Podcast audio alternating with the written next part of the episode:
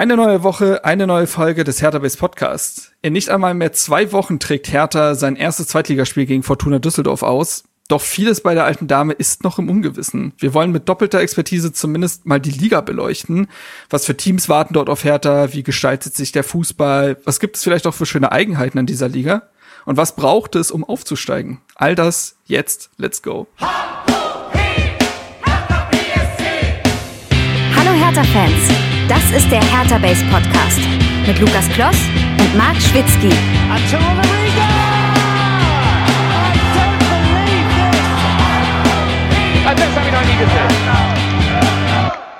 Und damit ein herzliches Willkommen zum Hertha Base Podcast an einem ungewohnten Donnerstag. Ja, der, die Folge kommt am Donnerstag raus. Das hat sich terminlich nicht anders regeln lassen. Aber ja, Termine, da gehe ich gleich weiter. Am 29. Juli geht es los. Hertha bestreitet sein erstes Zweitligaspiel seit zehn Jahren, habe ich nochmal nachgeguckt. Wahnsinn. Und wir dachten uns, dass wir für alle Hertha-Fans vielleicht mal aufbereiten sollten, ja, wie ist es denn in der zweiten Liga? Also wir wollen euch zeigen, wie äh, wir wollen euch einen Überblick geben, wie es sich derzeit in dieser Liga gestaltet, worauf es als vermeintlicher Favorit ankommt und hierfür habe ich mir außerordentliche Zweitligakompetenzen zugeholt. Zum einen Eva Lotte Bohle, ich habe Lotte gesagt, ne? Eva Lotterbohle. Ich, ich, man verschluckt das auch am, am Ende, das, ja, obwohl ja, ich es weiß, obwohl ich es weiß. äh, sie produzierte über vier Jahre lang den Second Bundesliga Podcast, kennt sich also bestens mit dieser Liga aus. Außerdem ist sie Anhängerin von, Anhängerin von Arminia Bielefeld und weiß somit bestens, wie man es nach einem Bundesliga-Abstieg nicht macht. Grüß dich, Eva. Einfach, einfach eine wunderschöne Introduction hier. Ich gehe einfach direkt wieder. Nein, danke, dass du mich gefragt hast. Habe ich natürlich sofort ja gesagt. Ja, ich glaube, wer an die zweite Liga denkt, denkt an dich. Wobei sich das in Zukunft jetzt ja quasi wieder ändern wird. Wann gibt's den äh, Third Bundesliga-Podcast, ist die Frage. Egal. Ja, ich glaube, das, wird, das, das, wird ja ein ganz kurzes Vergnügen in der dritten Liga, Eva. Ja, mm, geht einfach direkt weiter in die Regionalliga. Ja, genau. So, ich glaube, Regionalliga, Matthias, hast du wahrscheinlich auch schon mitgemacht. Er ist Buchautor, Kolumnist, Fußballhistoriker und tausend Dinge mehr. Seit vielen Jahren ist er Teil des Hoch- und Weit-Podcasts, zudem betreibt er den Kickschuh-Blog und sein SV Darmstadt 98 ist soeben in die Bundesliga aufgestiegen. Er weiß also, wie es geht. Grüß dich, Matthias. Hi. Ja, servus, hallo zusammen in die Runde. Danke fürs Einladen. Ja, sehr gerne, sehr gerne. Wir drei werden die Folge bestreiten. Bevor das aber, bevor wir damit loslegen, zwei Dinge noch. Zum einen unsere Saisonspende für euch zwei auch zum Hören.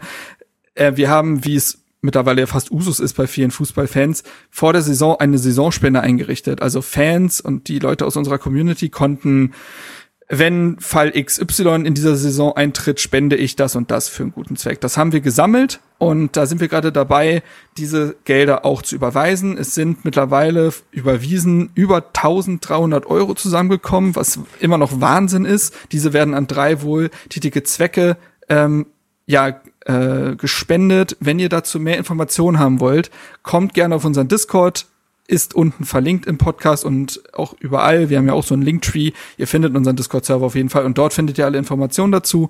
Da einfach nur mal ein kurzes Update. Und falls ihr über diesen Podcast merkt, oh, habe ja meine Saisonspiele noch gar nicht einge äh, eingereicht, auch dann auf den Discord kommen, da findet ihr das Konto, wo es überweisen sollt und dann, ja, werde ich euch da ähm, updated halten. Bis zum 23. inklusive 23. habt ihr dafür Zeit. Zweite Sache, ja, der Gersbeck-Vorfall, der Piontek-Abgang, der, die geplatzte Mauli-Darleihe, der Unionwechsel von Toussaint, die Verpflichtung von Smile Prevliak. Es ist diese Woche und in den letzten Tagen sehr viel passiert. Ich weiß. Aber wir werden all das erst nächste Woche besprechen. Da hat ja Hertha mal wieder uns einen Strich durch die Rechnung gemacht. Es bleibt chaotisch. Ähm, wir hätten nicht gedacht, dass diese Woche so viel passiert und die Zweitliga-Vorschau war nun mal so eingereicht, äh, terminlich. Das heißt, nächste Woche wollen wir noch mal so einen Rückblick zur Saisonvorbereitung machen und all diese wunderschönen Themen, die ja nur Freude bereiten, werden wir dann mit etwas mehr Zeit und etwas mehr Ruhe einordnen. So, starten wir ins Thema und da würde ich gerne bei Eva anfangen. Eva, ich habe ja gerade schon gesagt, du weißt, wie es nicht geht. Würdest du einmal kurz nochmal die Saison von Arminia Bielefeld skizzieren? Ich weiß, es ist hart, ich weiß, aber das ist einfach ein sehr gutes Beispiel vielleicht dafür, welche Fehler man vermeiden sollte. Vielleicht kannst du da ja nochmal abstrahieren. Ja, also ähm, die zweite Liga ging ja genau vor einem Jahr am Wochenende, glaube ich, los äh, mit äh, einem Auswärtsspiel beim SV Sandhausen für Arminia Bielefeld. Und ähm, ja, da waren die ich sag mal, die Erwartungen waren groß. Äh, das letzte Testspiel hatte man 4 zu 0 gegen die PSV Eindhoven gewonnen, ähm, mit eigentlich dem Fußball, den damals der äh, neue Trainer Uli Forte auch so ein bisschen angedacht hatte. Hohes Pressing, schnelle Umschaltmomente, ähm, ja auch Alternativen zu, okay, es gibt nur Fabian Klos vorne, mhm. Janis Serra wurde auch gut eingebunden. Ja, und dann kam dieses erste Spiel und es endete mit zwei roten Karten äh, für Arminia Bielefeld und einer 2-1-Niederlage bei Sandhausen. Unter anderem gab es die rote Karte für den Trainer Uli Forte. Ähm, wurde nachher zurückgenommen. Es ist so crazy, wenn man irgendwie mal zurückdenkt, was alles in diesem letzten Jahr passiert ist. Ich verdräng's gerne mal. Ähm, wurde nachher sogar zurückgenommen, weil der äh, Schiedsrichter falsch entschieden hat. Aber ähm, ging also suboptimal los. Dann gab es eine Niederlage gegen äh, Jan Regensburg, äh, Niederlage gegen Rostock und Niederlage gegen den HSV. Ähm, und das war dann schon äh, die Amtszeit von Uli Forte bei Arminia Bielefeld. Ähm, da hat man sich von ihm getrennt und Daniel Scherning vom VfL Osnabrück geholt. Ähm, unter ihm hat man auch den ersten Sieg geholt. Äh, ich glaube, es war erst ein Unentschieden gegen Heidenheim. Dann hat man gegen Braunschweig, glaube ich, den ersten Sieg geholt. Ähm, mit auch einem relativ furiosen 4 zu 2, glaube ich, damals. Oder 4 zu 1 war es. Ähm, aber das, also, was das Problem war, dass dieser Kader und auch diese Mannschaft nie eine gewisse Konstanz gezeigt hat. Also diese Siege konnte man immer nicht komplett erklären. Es gab nur ein einziges Mal, dass man zwei Siege in Folge hatte. Das war vor der Winterpause, als man gegen Paderborn und gegen Magdeburg gewonnen hat. Das war auch der erste Auswärtssieg der Saison in Paderborn. Ähm, und es war auch das letzte Mal, dass man kein Gegentor mehr bekommen hat für den Rest der, bis zum Rest der Saison. Ähm, wenn man mal überlegt, das war November und wir reden bis im Endeffekt Anfang Juni. Ähm, das ist schon sehr krass und auch Daniel Scherning hat es ja nicht überlebt ähm, nach einem 3-3 gegen Braunschweig, nachdem man 3-0 geführt hat. Ähm, hat man dann im, im Endeffekt äh, sich von ihm getrennt, beziehungsweise Sami Arabi ist zurückgetreten und dann hat man sich von Daniel Scherning getrennt. Sami Arabi war über zehn Jahre im Verein. Also jetzt auch, ich sag mal, keine Personalie, die man dann mal eben rausschmeißt. Das ja. funktioniert einfach nicht, weil zum Beispiel auch Aufsichtsratsvorsitzender ähm, kürzer da war als Sami Arabi. Arabi damals äh, mit Fabian Klos eigentlich zusammengekommen, beziehungsweise Fabian Klos verpflichtet. Der ist immer noch im Verein, Sami Arabi nicht mehr. Ähm, und dann dann hat man Uwe Koschinat verpflichtet, der das erste Spiel direkt gegen Darmstadt gewonnen hat. Ähm, und ja, es war aber dann leider so, dass man immer wieder defensiv äh, anfällig war und einfach nicht, also keine Konstanz reinbekommen hat. Ähm, absoluter Negativpunkt war dann die 4-0-Niederlage ähm, in Magdeburg am letzten Spieltag, wo man wusste, okay, nur wenn wir selber gewinnen, können wir ähm, auf die anderen Plätze gucken, aber da war irgendwie schon relativ klar, alles klar, wir brauchen gar nicht auf die anderen Plätze zu gucken, das wird hier nichts. Und dann endete es ja in dieser Relegation, wo die äh, Arminia-Fans ja immer noch auch äh, sowieso eine Traumabewältigung haben, aber sagen wir mal so, ähm, das war einfach erstmal eine Unverschämtheit von Leistung auf dem Platz, äh, all in all. Ähm, und ja, man kann einfach sagen, im Endeffekt auch was Teile der Mannschaft dann oder vor allem Fabian Klos angesprochen hat, was Fans, glaube ich, sich auch immer wieder gedacht haben, da war einfach keine Einhand auf dem Platz. Da standen elf individuelle Spieler auf dem Platz, Spieler wie Robin Hack, Masaya Okugawa, die definitiv individuelle Klasse mitgebracht haben, auch vielleicht jemand wie Sebastian Massiades, aber die im das Ganze im, in einem Pakt nicht auf den Platz bekommen haben. Man kann mal so ein bisschen gucken, wo diese Spieler jetzt hingelandet sind oder welche Spieler auch einfach noch keinen Vertrag haben. Sagt, glaube ich, auch ein bisschen was darüber aus, ähm, was das für die auch oder was die das geschadet hat. Ich glaube, ähm, Im Endeffekt ist äh, Robin Hack und Masaya Okugawa sind auch die einzigen, die in die Bundesliga gewechselt mhm. sind, ähm, zum FC Augsburg bei Okugawa und bei Robin Hack nach ähm, eben zu, zu Gladbach. Ähm, das Problem war auch, man hat sich im Winter nicht mehr verstärkt, äh, weil dann der Sportdirektor eben Sami Arabi meinte, nee, nee, wir vertrauen auf die Elf.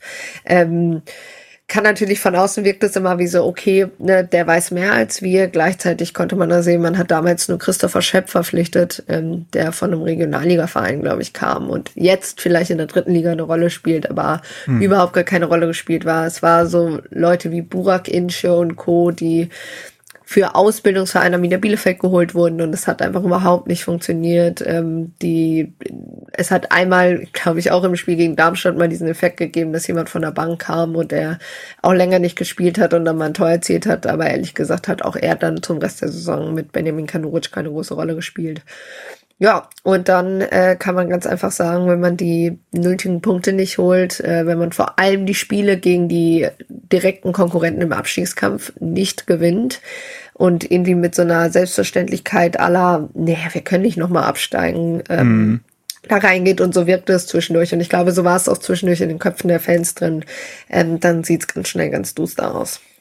Ich höre da also raus, zum einen kannst mich da gleich berichtigen, beziehungsweise noch äh, ergänzen, zum einen eine vielleicht auch falsche Erwartungshaltung nach diesem Abstieg, dass man dann zumindest in der zweiten Liga ja wieder die Sieger einfahren wird und vielleicht auch eine fehlende Balance in der Kaderplanung, wenn du halt Burak Inche und so weiter ansprichst, das waren ja Transfers in zu Bundesliga-Zeiten, wo man Arminia fast noch gefeiert hat dafür, dass man solche talentierten Spieler holt, werden die dann eher in der zweiten Liga mal aufgefressen und dann hat's an weiteren Fabian Kloses gefehlt, die da so ein bisschen die Korsettstangen sein können? Waren das so zwei zentrale Fehler? Ja, und ich glaube auch, dass äh, Spieler geholt wurden, wie auch einen äh, Olli Hüsing, der mit super großen Erwartungen hierhin kam, so von wegen äh, Führungsspieler, Achse, ähm, und auch Spieler wie, wie Manuel Pritel, die einfach gar nicht mehr auf deren, auf die Leistung kamen, wo sie eigentlich mal sein sollten. Ähm, ich glaube, das war ein ganz, ganz großes Problem ähm, und einfach, ja, dieses Gesamtwerk, ne, mit der Kader ist eigentlich besser und einfach nicht nicht gerafft, dass es eben nicht mehr wie in der Bundesliga ist, wo du sagst ja, ja, okay, ist zwar ein guter Kader, aber es ist halt immer noch die Bundesliga. Ähm, du hattest zwischendurch das Gefühl, diese, diese Spieler haben überhaupt nicht gerallt, dass wir hier jetzt ein neues, irgendwie eine neue Saison spielen. Ja, wir, mhm. wir gehen hier als Favorit in die Spiele rein das wird ganz oft überhaupt nicht auf den Platz gebracht und ähm, es ging auch mit so einer gewissen Naivität rund um den Verein irgendwie um und es wurde einfach von vorne bis hinten nicht vernünftig kommuniziert, ja. Also dass dann halt bei zwei Siege in Folge oder drei Siege aus fünf Spielen wurde dann irgendwie so, hey, voll gut und du dachtest aber auch gleichzeitig so, naja, aber drei Spiel, also drei Siege aus fünf Spielen, wenn wir danach die nächsten acht wieder verlieren oder nicht gewinnen, können wir uns davon nichts kaufen, weil ich glaube, das kann man schon mal vorwegnehmen. Das, was man letzte Zweitligasaison auch wieder gesehen hat, es gibt nichts Wichtigeres als eine Folge von Spielen, eine gute Leistung zu bringen. Die bringt es nichts, mal alle sechs Spiele ein Spiel zu gewinnen, ähm, weil um dich herum alle Mannschaften mhm. punkten werden. Mhm. Okay. Ja. So. Also es fehlte der Flow-Moment ne, bei der Arminia. Man hat nicht das Gefühl gehabt, dass hier wirklich mal was ins Laufen kommt. Es gab mal den Moment nach dem ersten Trainerwechsel, du hattest es erwähnt, dass dann plötzlich ein paar Punkte bei rumkamen. Ich hatte dann auch bei dem 3 zu 1 Sieg gegen Darmstadt in der Rückrunde das Gefühl, okay, hier geht was auf. Das ist ja quasi ein Spiel wie gemalt für die Arminia. Es ist ein neuer Coach da. Sie gehen in den Rückstand, könnten 2-0 zurückliegen, biegen dann auf den letzten Metern das Spiel, gewinnen 3-1. Klos trifft nach langer Abstinenz mal wieder und äh, ein Traumtor, das 2 zu 1 mehr oder minder äh, dann schon mit drei Punkten hat versehen lassen. Dann wurde es eben noch das 3-1, aber da dachte ich, ja, da geht was auf. Ne? Jetzt haben sie einen äh, emotionalen Coach an der Seitenlinie mit äh, Korschinat, der kennt die Liga im Gegensatz zu den anderen beiden. Das war vielleicht auch ein Fehler. Also man hat auf Forte gesetzt, der ja vielleicht äh, ein gewisses äh, eine gewisse Fantasie mitgebracht hat, was man dann mit dem Kader alles machen kann. Aber es ging dann auch nicht auf. Also vielleicht war das auch so ein bisschen ähm, mangelnde Kompetenz, was die Liga anbetrifft, auf, auf Trainerseite, womöglich, ist jetzt natürlich spekulativ, aber wenn man den Kader dennoch durchgeht, äh, zumindest als Außenstehender, dann hatte ich schon das Gefühl, da müsste was gehen. Also gehen nicht gleich wieder Aufstieg, aber gehen auf keinen Fall unten reinrutschen und schon gar nicht dann kleben zu bleiben, weil das haben sie eben nicht verstanden, unten rauszukommen mit so einer Serie oder mit so einem Flow. Ähm, und letztlich dieses von dir auch erwähnte 3 zu 3 nach 0 zu 3 in Braunschweig war ja auch schon fast so ein Bonebreaker, ja, also hättest du das nicht noch unschieden gestaltet, wärst du am Endeffekt über dem Strich gestanden, weil du den direkten Konkurrenten dann damit nochmal ins Spiel hast kommen lassen. Ja, und dazu muss man halt sagen, das war auch das einzige Spiel, also es war das erste Spiel, vorher war es auch so, Bielefeld ist eigentlich nie in Führung gegangen, aber du wusstest, sobald die in Führung gehen, verlieren sie das Spiel nicht mehr. Hm. Und das war, oder ge gewinnen sie das Spiel auf jeden Fall so rum. Und da war es halt so, das war immer wieder so, das war dann auch unter Koschinat so, du hast den, du, du hast 2-0 geführt, aber hast danach einfach komplett aufgehört, Fußball zu spielen. Und ich glaube, ähm, auch nochmal so in Bezug auf was ist wichtig. Ich glaube, ich würde mich nicht konzentrieren auf eine Achse, die für den Verein oder wichtig ist, weil da konzentrierst du dich immer darauf, dass drei Spieler oder vier Spieler immer spielen und immer spielen müssen und immer funktionieren müssen. Und das aus Gründen, aus Verletzung, aus die Leistung ist nicht da, etc bricht das dann auseinander und du hast es halt nicht. Und viel sicher, viel besser ist, dass du eine grundsätzliche Stabilität im Kader hast von Defensive. Ich glaube, das haben wir auch wieder gesehen. Defensiv, ähm, gerade wenn du einigermaßen vernünftig agieren willst. Und das war ja zum Beispiel ne, dieses, was bricht weg, was müssen wir adäquat ersetzen. Und das war bei Bielefeld die Defensive, die mit Spielern wie Stefan Ortega, Cedric Brunner, Amos Pieper, Joachim Nilsson, komplett weggebrochen ist und die hat man einfach nicht adäquat ersetzt. Punkt. So. Und das ist eben, das mag für manche Mannschaften gut funktionieren mit, wir haben eine funktionierende Achse oder eine Raute oder was auch immer. Aber ich glaube gerade, gerade momentan bei Mannschaften, die aus der Bundesliga runterkommen, ist es viel, viel sicherer, wichtiger, dass du ein komplettes Grundkonzept und also einfach ein homogen Gesamtkader. Genau. Mhm.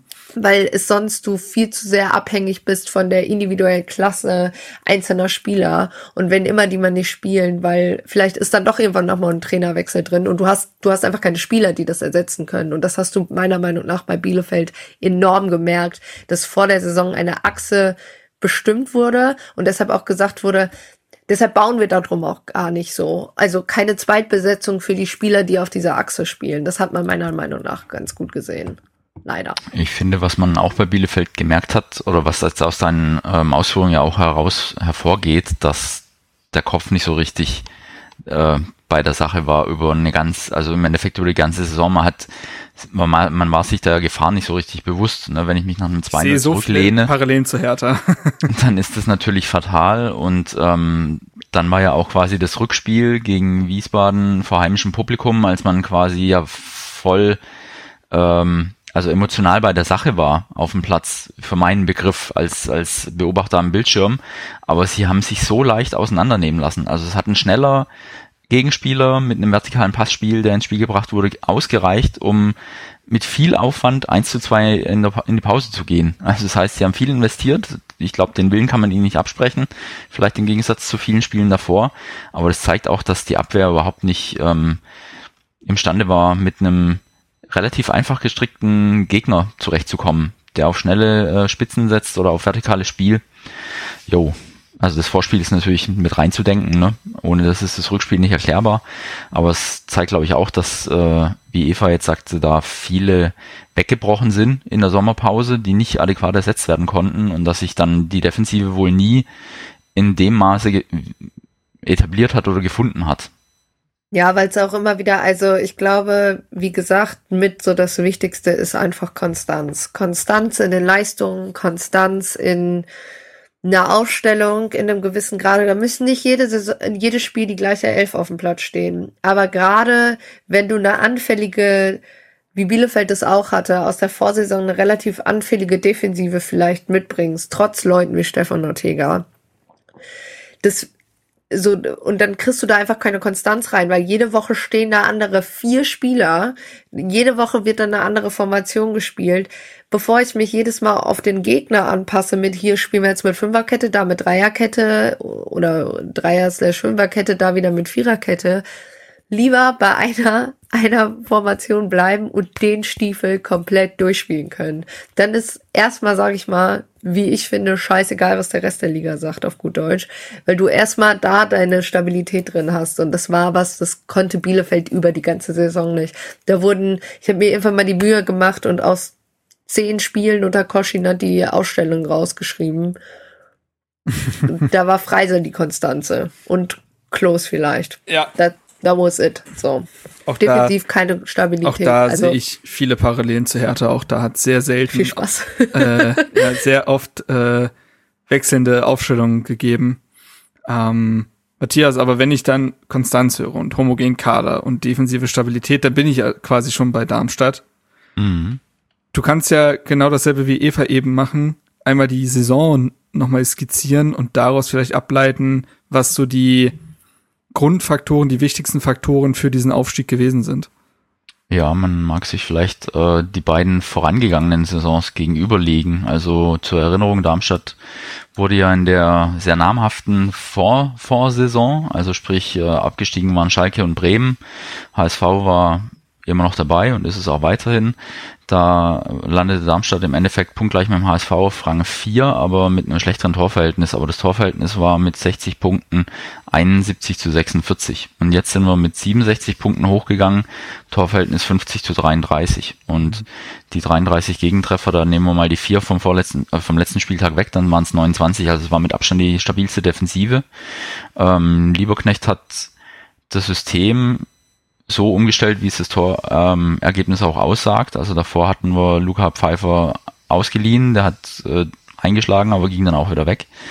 Ähm, und dann hat er die Defensive von Viererkette auf Dreier, Fünferkette umgestellt. Also ich habe auch mitbekommen, dass er wohl damit den Spielern einen gewissen Reiz setzen wollte und sie an der Stelle nochmal ähm, fordern wollte. Das ging komplett auf, auch mit einem Neuzugang wie ähm, Christoph Zimmermann von Norwich City, der erstmals höherklassig in Deutschland spielen durfte, aber sich in England eben bewiesen hatte. Und das ist für mich der Königstransfer.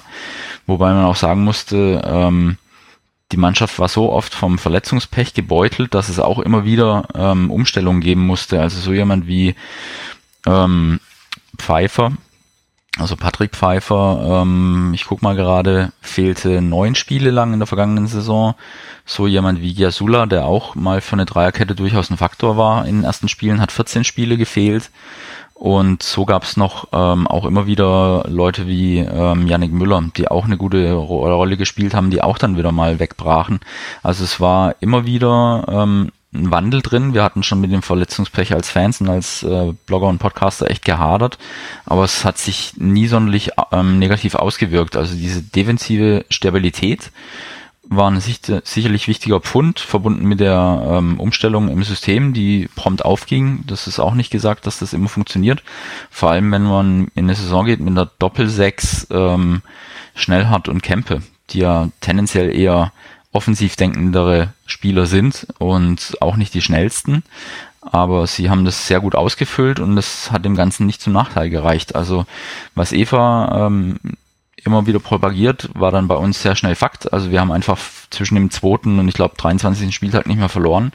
Und mit dem Run konnten wir es uns dann auch erlauben, von den letzten vier Partien drei zu verlieren. Mhm. Also es hat dann dennoch äh, ein bisschen mit Mühe und Not geklappt äh, hinten raus, aber es war dennoch wichtig, so eine Basis zu haben. Also der erste Spieltag ging auch bei uns in die Hose, 0 zu 2 in, in Regensburg, aber danach ähm, griffen die Rädchen ineinander und die Mannschaft hat sich sehr schnell gefunden. Ich glaube, die Charaktere im Team waren auch sehr klar im Kopf. Also da waren ähm, im Nachgang hieß es, da gab es ja auch in der AD eine kurze Doku dazu ähm, oder Reportage über eine halbe Stunde. Da wurde gesagt, das war eine Mannschaft, die ist emotional, aber auch wissbegierig und trainierbar. Also mhm. es waren Kollegen am Start, die wussten, auf was es ankommt.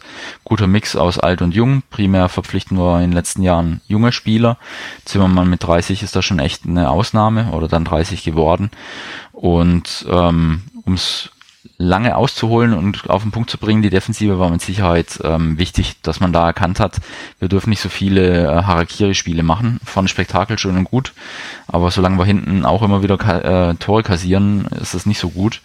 Also haben wir primär auf äh, knappe Siege gesetzt, die dann dabei rumkamen, die aber auch selten gefährdet waren. Also ich kann mich auch an das Spiel in der Hinrunde gegen Bielefeld erinnern, da hat Bielefeld in Unterzahl äh, in der Nachspielzeit noch das 1 zu 1 durch Robin Hack gemacht und das Spiel plus das Spiel in Kaiserslautern, das auch hinten raus unschieden war, aber auch untypisch. Also da hat man, glaube ich, gelernt, Jungs, Sack zumachen und nicht irgendwie noch äh, was anbrennen lassen. Also das war war schon wichtig. Und äh, vielleicht noch um ein zweites, äh, einen zweiten Faktor aufzumachen, Darmstadt ist halt auch ein, ein ruhiger Standort. Also das ist jetzt in Berlin mit Sicherheit nicht gegeben. Es ist auch ein Standort, der sich durch personelle Kontinuität auszeichnet. Also wir hatten jetzt zwar häufiger Trainerwechsel zuletzt, aber nie unterjährig. Also die gingen wie Gramozis okay. oder mhm. Anfang nach der Saison, weil sie zum einen sich mal nicht auf eine Vertragsverlängerung einigen konnten, was die Vertragslaufzeit anbetrifft. Und äh, Anfang saß auf gepackten Koffern, der hatte andere Ziele und Gott sei Dank ist uns dann dieses Kapitel in Bremen erspart geblieben mit ihm. Ähm, und dann ist jetzt äh, eben Lieberknecht zum zweiten Mal da und er passt halt schon auf den Standort wie Arsch auf Eimer. Also ich hatte ähm, das Vergnügen tatsächlich mit ihm ähm, zu sprechen für das Stadionmagazin. Da bin ich auch ein bisschen mit am Start. Ähm, zehn Tage nachdem er da war. Und mhm. er war Feuer und Flamme, also weil er wusste aus seinen Erfahrungen aus, aus, aus Braunschweig, worauf es ankommt. Und ich glaube, er hat hier das richtige Setting vorgefunden. Also eine Stadt, die nicht zu groß ist, die jetzt auch keine die einen traditionsreichen Verein hat, aber keine typische Fußballstadt ist. Ähm, und er glaubte, dass man so das Umfeld ähm, schnell wieder an den Verein heranführen kann. Nicht, dass es verloren gegangen wäre, aber hat er, glaube ich, noch Potenzial gesehen, das mhm. zu emotionalisieren und er hat es, er wurde auch nie müde zu sagen, wir sind hier ähm, dafür da, was zu erreichen und wir wollen euch als Fans mit an Bord wissen. War es und, nicht Thorsten Lieberknecht, der sagte, wir sind hier nur Gast? Genau, das sagte er auch. Also sprich, Spieler und Trainer sind zu Gast in dem Verein und haben sich vielleicht dann auch als solche zu benehmen oder zu verstehen und die Fans und sprich die Fans wohl in erster Linie machen dann tatsächlich den Verein aus. Ähm, schönes Bonmot, aber er ist schon authentisch und es ist nicht nur Floskelei oder so, sondern er hat sich jetzt hier der Aufgabe mit Haut und Haaren verschrieben und zwischendrin hat er so ein eine Delle mit Duisburg. Das ging tatsächlich nicht auf. Da hat er auch äh, offen berichtet, was da seines Erachtens nicht so gut lief. Und ich fand, er hat hier was erkannt, was schlussendlich auch einsetzte. Also er hat ein ruhiges Umfeld gehabt mit einem stabilen Fundament, ein sportlicher Leiter, der schon dann ein bisschen da war, ein Präsidium, das schon lange da war. Und er hat auch bei seiner Fußballlehrer Abschlussarbeit über Traditionsvereine und Erwartungshaltung, glaube ich, ähm, geschrieben. Und das war damals noch im Wissen, er hat es hier mit Braunschweig zu tun. Und was macht denn eigentlich so ein Verein zu einem Traditionsverein und was mhm. braucht es, um erfolgreich zu sein? Und das hat er dann in Darmstadt, glaube ich, auch ähm, abstrahiert und umsetzen können. Also mit anderen Worten, defensive Stabilität, Punkt eins und ruhiges Umfeld und Umfeld, das schon länger zusammenarbeitet, Punkt zwei. Das sind für mich ähm, wichtige Punkte. Ruhiges Umfeld kann Hertha nicht bieten. Allein in dieser Woche ist schon wieder so viel passiert wie bei anderen Vereinen Jahren. Also das, das, das, das kann sich, glaube ich, nur mit sportlichem Erfolg einstellen und ob das so schnell passiert, das, da darf man gespannt sein. Der, aber ein Trainer, der wie Arsch auf einmal passt zum Verein. Den hat man jetzt mit Paldadei wieder, mhm. der ja auch, also allein schon aufgrund seiner Identifikation genau dieses Profil erfüllt, aber eben auch, weil Hertha jetzt wieder das braucht, was Paul Dardai kann. Also Paul Dardai ist ja ein Trainer, der zum einen erstmal auf die Jugend setzen möchte. Also wenn man sich an seine erste Amtszeit zurückerinnert, die Jordan Torunarigas und Arne Meyers und so weiter, die sind ja alle unter ihm äh, entwickelt worden und zu Bundesligaspielern gemacht worden. Das ist das eine, das passt zu diesem neu formulierten Berliner Weg, den man gehen möchte. Und zum anderen ist Paldadei sehr gut darin, einer Mannschaft erstmal wieder die Grundtugenden beizubringen. Und vor allen Dingen sicheres, seriöses Verteidigen. Also es kann durchaus sein, dass Paldada irgendwann mit seinem Fußball an eine gläserne Decke stößt, aber Hertha hat aktuell nicht mal einen Boden. So, und dementsprechend äh, kann er den erstmal wieder aufbauen und ein paar Möbel hinstellen, bevor man über andere Dinge redet. Und ich glaube, das deckt, deckt sich jetzt wieder. Ähm, bei Konstanz muss ich tatsächlich auch an die letzte Zweitligasaison von Hertha denken. Trainer war ein gewisser Jos Luhukai. Und damals war es ja so, dass Hertha abgestiegen ist. Es war der zweite Abstieg innerhalb von ja quasi zwei Jahren. Man hat ja nur ein Jahr in der ersten Liga damals ausgehalten. Und es gab dann schl schlimme Anfangsspiele mit der ersten Auswärtsniederlage beim FSV Frankfurt. Es war ein ganz schlimmes Spiel mit einer Torwartroten und so weiter. Und danach gab Jos Lukai, kann man immer noch auf YouTube gucken, ist sehr unterhaltsam, eine legendäre Pressekonferenz, wo dem so der Kragen geplatzt ist, wo der mal wirklich alle in diesem Verein zur Sau gemacht hat und gesagt hat, ihr glaubt, ihr seid groß, ihr glaubt, ihr werdet toll, dann trainiert dementsprechend auch und ne, habt nicht so eine große Fresse, sondern zeigt die Grundtugenden und er sagte auch, wenn wir das umsetzen, was ich mir hier vorstelle, wenn wir alle an einem Strang ziehen, dann sind wir ab Oktober unschlagbar. Oder ab Herbst, sagte er damals. Und das stimmte. Ab Oktober, glaube ich, oder sogar schon September hat Hertha kein einziges Ligaspiel mehr verloren. Ähm, eben auch mit einer sehr kontrollierten Spielweise, die vor allen Dingen darauf fußte, dass ein gewisser Ronny letztendlich immer dafür auch gut, äh, gut sein wird, noch einen reinzunageln. Also ich glaube 17 Tore und 12 Vorlagen oder irgendwelche Fantasiezahlen hat er ja damals produziert. Aber auf eine sehr kontrollierte Art und Weise. Und auch Paldada steht, glaube ich, für einen durchaus kontrollierten Fußball, der eine sichere Defensive sehen möchte und der auch immer wieder betont, er möchte seine Tore schon. Also Paldada benutzt das Wort immer wieder, er möchte keine Chaos-Momente. Also er möchte schon, also im Fußball wird es immer Zufall geben und immer Glück geben. Aber er möchte schon, dass die Tore so weit herausgespielt sind, wie es halt geht. Und ähm, da, man erinnert sich schon an biederen Fußball von Paldadei, aber es war selten chaotischer Fußball. So. Und äh, ich glaube, das kann er jetzt wieder reinbringen. Ähm, aber jetzt hatten wir zwei spezifische Teams uns angeguckt, dann können wir uns jetzt ja einmal ans Überblickswissen machen. Da würde ich. Vielleicht will ich noch kurz natürlich gerne. Marc, wenn ich darf. Ähm, also ich glaube, dass Hertha schon zusehen muss und da ist Dada sicherlich der richtige Mann, dass man jetzt nicht mit Erwartungshaltung reingeht, wir spazieren hier durch. Nee, das wird auf keinen Fall. So hörst du auch keinen Angestellten des Vereins bislang reden. Ja, aber vielleicht das Umfeld. Und das Umfeld kann ja dann auch schnell unruhig werden oder ähnliches. Das war eben in Darmstadt gar nicht der Fall. Also wir waren zwar in der Phase so Vierter, davor Siebter mhm. und Fünfter. Also ich denke, es war jetzt nicht ganz absurd, hier mit zum Spitzenteam ja, gezählt ja. zu werden.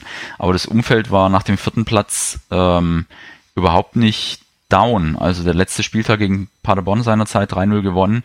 Das Stadion war hellauf begeistert, weil die Saison einfach so mitreißend war. Also dieser offensive Fußball, der hat was mit einem gemacht, auch wenn es zu viele Gegentore waren. Ähm, aber das war schon so, dass es eine große Dankbarkeit war und nicht ein Hadern mit dem Schicksal, dass man jetzt punktgleich nur Vierter wurde. Darf, wer will schon Dritter werden in der, wer will schon Dritter werden in der zweiten Liga? Also das ist zu vermeiden, aber gerne Eva.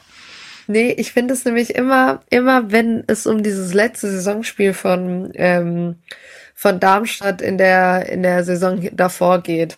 Da muss ich leider immer, und das war deshalb, wo ich immer so ein bisschen skeptisch war wegen Erwartungshaltung Darmstadt, weil ich das niemals aus dem Kopf bekommen werde, wie Lieberknecht da nämlich dann irgendwas anfing von, ja, wir wären ja auch aufgestiegen, hätte es die rote Karte nicht gegen Werder gegeben und so, weil wir deshalb der das Spiel verloren haben. Und das hat mich damals so irritiert, weil eigentlich ich, ne, ich schon glaube genau natürlich, du bist ja eh näher dran, aber dieses, naja, eigentlich war die Erwartungshaltung ja nicht da und eigentlich war es ja auch alles gut und so hat ja auch das Stadion reagiert und so wurde ja auch jetzt die Saison wieder bestritten und da hat für mich immer diese, diese Aussagen, klar, Emotionalität ist, das wollen wir im Endeffekt auch sehen und aber das hat mich damals so verwirrt, diese Aussagen und dann irgendwie zum Rest lieber Knecht bei Darmstadt. So ein singulärer Moment, ne?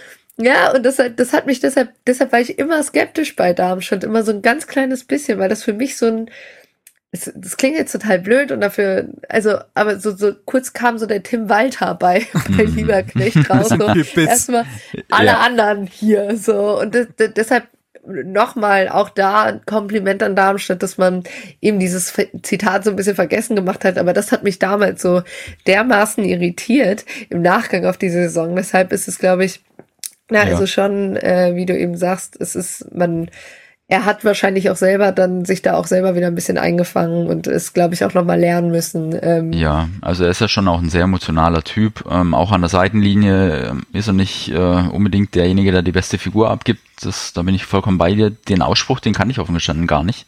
Mit der, mit der roten Karte in, in, in Bremen, klar, das war ein Thema. Es war zuerst eine gelbe Karte, dann wurde es nach VRR-Eingriff zu einer roten und es war dann ähm, kaputt, dieses Spitzenspiel an einem Samstagabend, weil damit hat Bremen dann ein, äh, ich meine, schnell vorgetragener Angriff gereicht ähm, zum 1 zu 0 gegen die Zimierte Lilien, aber ich meine primär das Umfeld, also dass Spieler da schon und wahrscheinlich auch das Staff ähm, bisschen angegriffen war, glaube ich gern. Also es gab Tränen von Philipp Tietz, der uns jetzt leider auch verloren gegangen ist.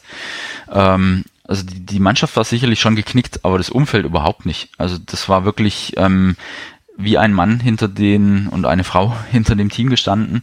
Ähm, und deshalb hatte ich mir damals gewünscht im Stadion, dass die, dass das Team diese Stimmung konserviert über die Saison äh, im Sommer, also sprich über die Sommerpause, um sie dann in die neue Saison mitzunehmen. Ich hatte damals auch so mit mir gehadert, dass die Lilien keinen Punktebonus mitnehmen in die neue Saison, sondern wieder bei Null anfangen wie alle anderen. Und dann ging es dann mit dem Lauf sofort wieder in die absolut richtige Richtung, was aber so jetzt gar nicht absehbar war. Und auch dieses, de diesen defensiveren Ansatz hat äh, das Umfeld akzeptiert, weil er war ja dann auch erfolgreich und es war aber mitnichten unansehnlich. Also es war einfach eine Spielkontrolle und auch schon durchaus mit verschiedenen Phasen. Der lange Ball war immer mal mit dabei, aber mit Tietz konntest du den auch schlagen oder mit einem schnellen Manu. Ähm, aber du hast auch mit äh, Tietz äh, ähm, oder auch mit Kempe und Schneller, die ich vorhin meinte, mit Melem Leute, die schon auch einen Ball laufen lassen können. Ähm, und um nochmal, worauf ich eigentlich zurückkommen wollte, darauf einzugehen, ich hatte mir auch mal vorgenommen, wann denn wer Tabellenführer sozusagen war. Also in eurer ersten Abstiegssaison 2010, 2011, da seid ihr mehr oder weniger durch die Liga spaziert. Also ihr wart zwischendrin mal kurz nicht Tabellenführer, aber dann komplette Rückrunde. Dazu kann man auch sagen, das war ja eine Mannschaft, die das war ja eine absurde Zweitligatruppe mit Adrian ja. Ramos, Raphael, Patrick Ebert, Ronny und Co. Das war schon krass, was man da zusammengehalten hat damals.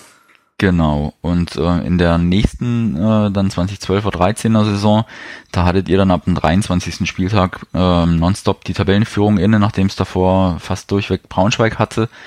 Ähm, aber zum Beispiel der HSV mhm. war nie länger als bis zum 22. Spieltag Tabellenführer in all den Spielzeiten, die sie bislang hatten.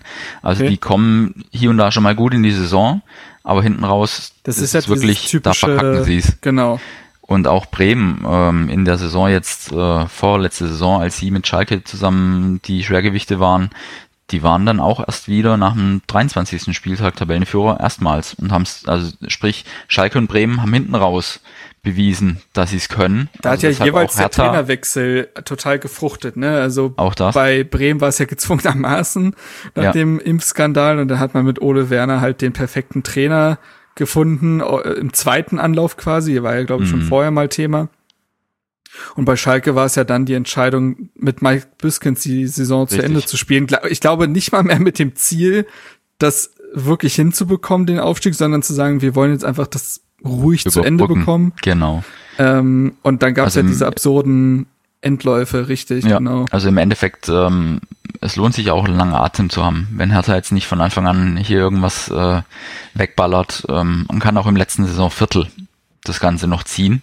Bislang war Pallada ähm, immer für seine historisch guten Hinrunden bekannt und dann, also es gab ja diese Saisons in seiner ersten Halbzeit, wo Hertha teilweise als Tabellendritter eingelaufen ist in der Hinrundentabelle. Völlig absurd. Und dann ist das aber so dermaßen abgeschmiert zum Ende hin. Also vielleicht mhm. muss er es diesmal, muss er seine bessere Halbserie dann konservieren. Aber ja, spannend.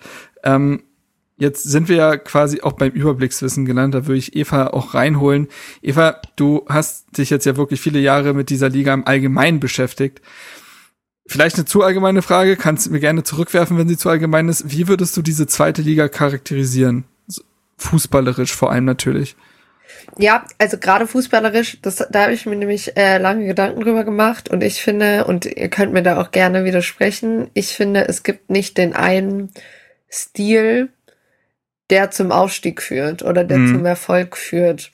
Ähm, weil es ist viel, viel wichtiger, dass du einen Spielstil hast, der von der ganzen Mannschaft getragen wird. Das ist das, was Darmstadt auch zum Ausstieg ge gebracht hat, dass wirklich jeder Mannschaftsteil, jeder bis zum letzten Kaderspieler eigentlich weiß, wir haben eine klare Spielidee. Wenn XY auftritt, machen wir Z.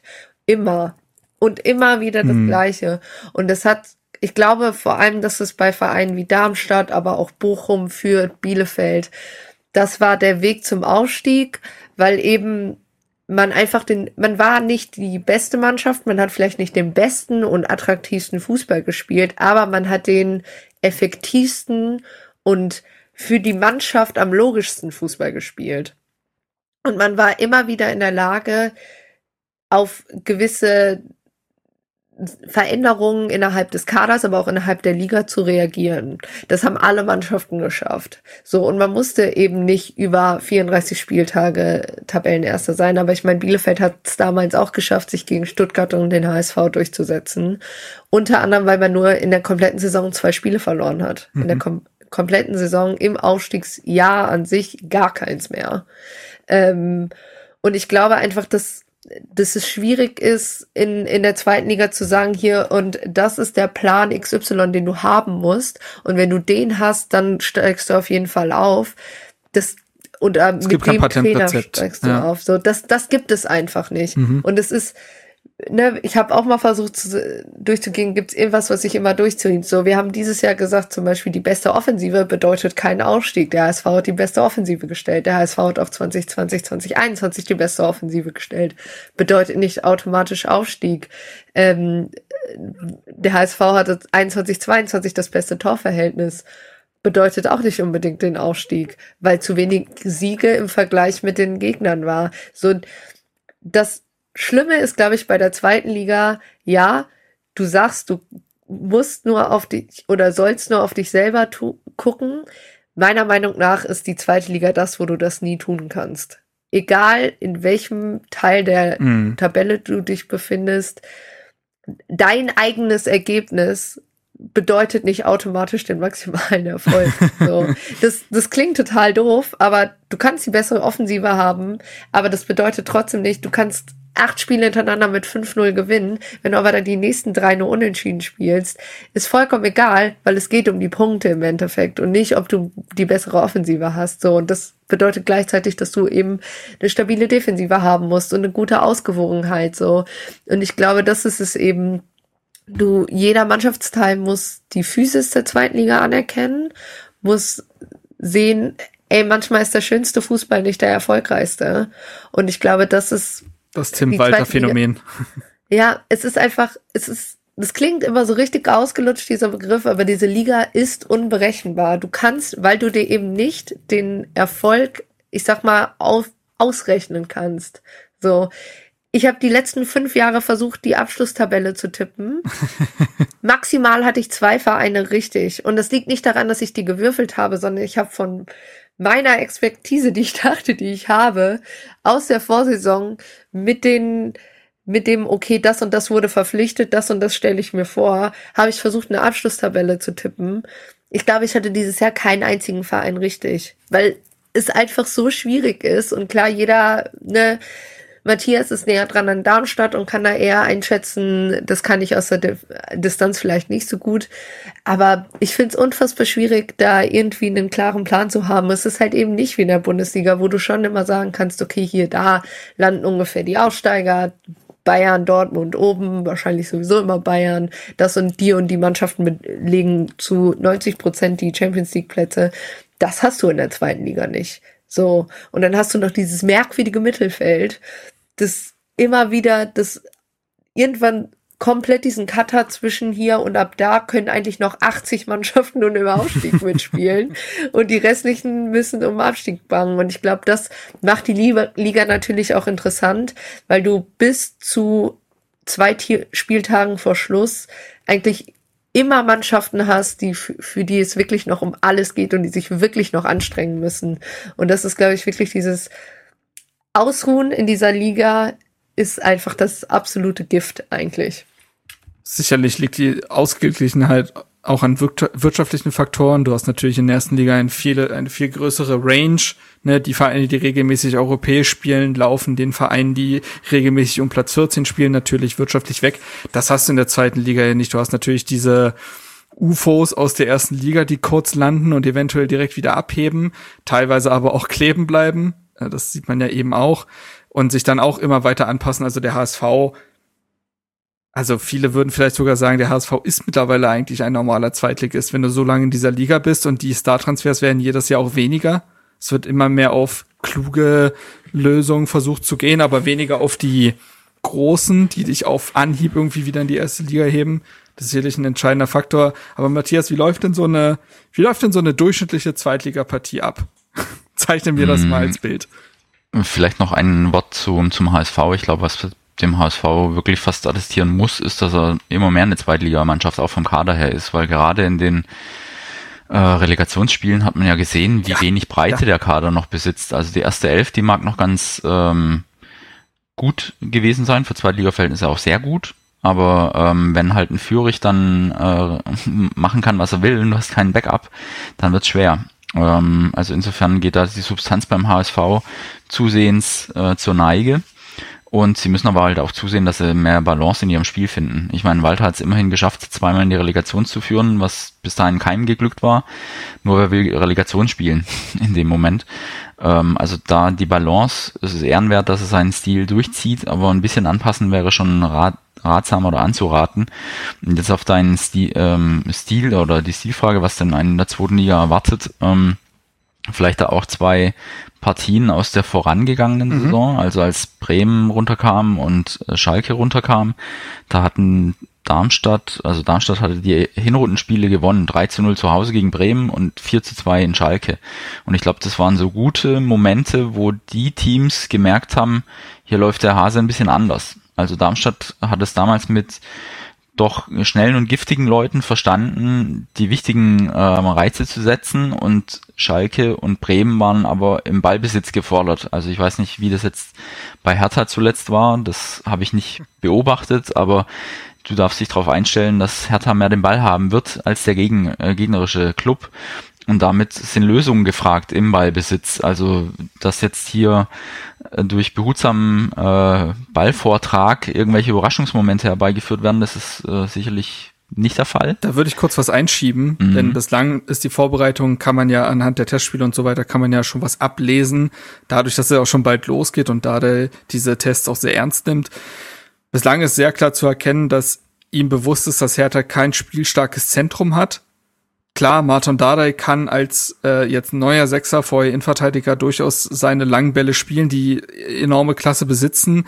Du hast aber aktuell keinen Balltreiber beispielsweise so richtig im Kader. Der fehlt dir noch, vielleicht kommt er noch, so, so dass Pardadei sehr darauf setzt, dass extrem viel Vertikalität im Spiel besteht und man sehr schnell den Ball auf die Flügel bringt. Du hast dort nämlich mit äh, Fabian Reese, den man ja aus, zweit, aus in der zweiten Liga sehr gut kennt, und auf der anderen mhm. Seite Martin Winkler, ebenfalls ein sehr schneller Spieler, der eine sehr gute Laie bei Waldhof Mannheim hatte, ein Eigengewächs.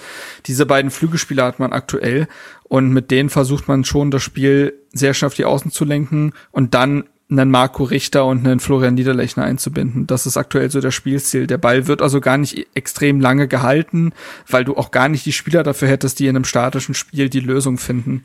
Mhm. Also dann könnte es vielleicht gegen Paderborn und gegen HSV gut aussehen für die Hertha, weil ähm, die ja durchaus auch ihr Heil im, im Offensivfußball suchen. Ähm, aber es gibt auch so Teams wie Karlsruhe oder Magdeburg, die einen unheimlich guten Ball laufen lassen können. Also Magdeburg mhm. als Aufsteiger, Chapeau, sich derart in der Liga zu halten. Die haben echt Darmstadt auch im vorletzten Spiel, das ja letztlich den Aufstieg bedeutet, das Leben höllenschwer gemacht. Also die können echt es ist so eine richtige Zockertruppe. Und dass El Fadli jetzt nicht zum HSV geht, sondern gehalten wird, ist schon auch Statement. Respekt. Ja, absolut. Ähm, der kam ja auch von sonst woher. Also war jetzt kein gestandener Drittligaspieler oder sowas. Und ist auch nicht der Jüngste. Also Mitte 20, da auch Chapeau, den so hinzukriegen. Ähm, also deshalb, es ist ein bunter Mix eigentlich, den wir in der zweiten Liga schon finden. So Teams eben wie, wie Paderborn, die schon vorne einfach ihre Chancen sehen und oft genug auch ausspielen.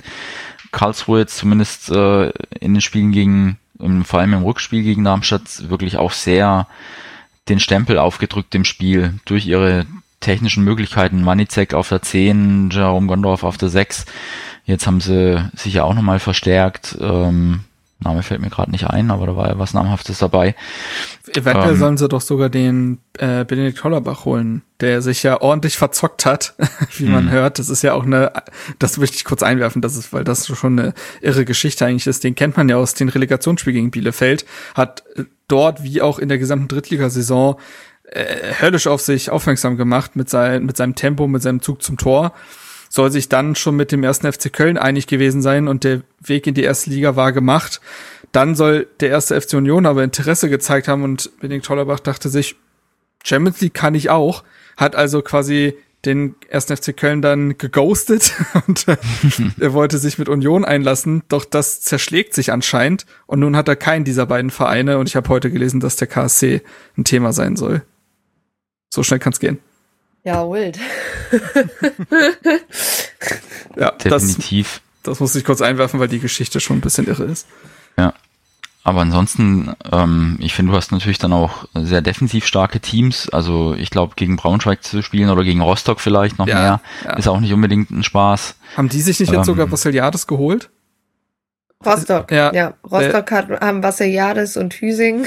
Ah ja. ASV hat Giramosch. Ich hätte jetzt persönlich keinen aus dem defensiven Mittelfeld bei Bielefeld verpflichtet. Das ist einfach meine, also defensives Mittelfeld und Defensive. Vielleicht ist einfach just my personal opinion, aber die sehen es anscheinend anders. Vassiliades ist ja so ein Spieler, der nicht vor allzu kurz, allzu langer Zeit ja noch bei Gladbach und Co. gehandelt wurde. Da hat es ja auch nicht so Ja, ganz geklappt. also ich habe ja, ich habe ja auch Rostock-Fans haben das ja auch falsch verstanden, äh, als ich äh, bei dem Wechsel schrieb, naja, viel Spaß unter Schwarz. Ähm, das, deshalb habe ich auch extra damals Schwarz geschrieben und nicht viel Spaß bei Hansa Rostock, sondern weil ich finde, dass Vassiliades einfach für Defensivfußball und äh, das ist ja auch immer noch das, wo, wo Ali Schwarz ein bisschen drauf baut. Erstmal defensive Stabilität, was ja auch gerade für Vereine wie Hansa Rostock überhaupt gar kein schlimmer Punkt ist. Nee. Aber Vassiliades meiner Meinung nach zwar so eine Giftigkeit defensiv mitbringt, aber die viel zu wenig zeigt und viel zu oft Fehler hinten drin hat und dann naja, ich, ich werde auch gerne überrascht. Ich war einfach ein bisschen skeptisch, sage ich, wie es ist, ob er da so funktionieren wird. Aber ähm, es ist, ja, weiß ich nicht. Aber ja, wird, wird man sehen. Also, Hertha wird viel den Ball haben. Das, das, das, das nehme ich schon mal raus und das ist ja auch nicht völlig verwunderlich. Ich meine, viele Mannschaften, viele Spieler werden gefühlt ihr Spiel des Lebens gegen Hertha haben. Das ist ja dann so ein bisschen der Bayern-München-Effekt in klein, ne, das für die ist dann ja erstmal ist so, ja geil, jetzt können wir, können wir so einem verschnöselten Bundesliga-Absteiger hier auch mal die Grenzen aufzeigen. Ähm, da bin ich auch gespannt, wie das unter Paul Dardai sein wird, das, denn da ist die Skepsis eben auch Teil von Teilen der Hertha-Fans groß, dass man sich an den Dardai-Fußball der ersten Liga erinnert und sagt, naja, wie soll dieser Fußball in einer Favoritenrolle funktionieren? Aber Eva hat es ja schon angesprochen, und das hatte ich auch vor einiger Zeit in einem Text für den RBB geschrieben, es gibt ja nicht diesen einen Stil, der zum Aufstieg führt. Also, wenn ich mir Darmstadt nehme, dann war das die, äh, war das die Catanaccio-Variante, wenn man so will.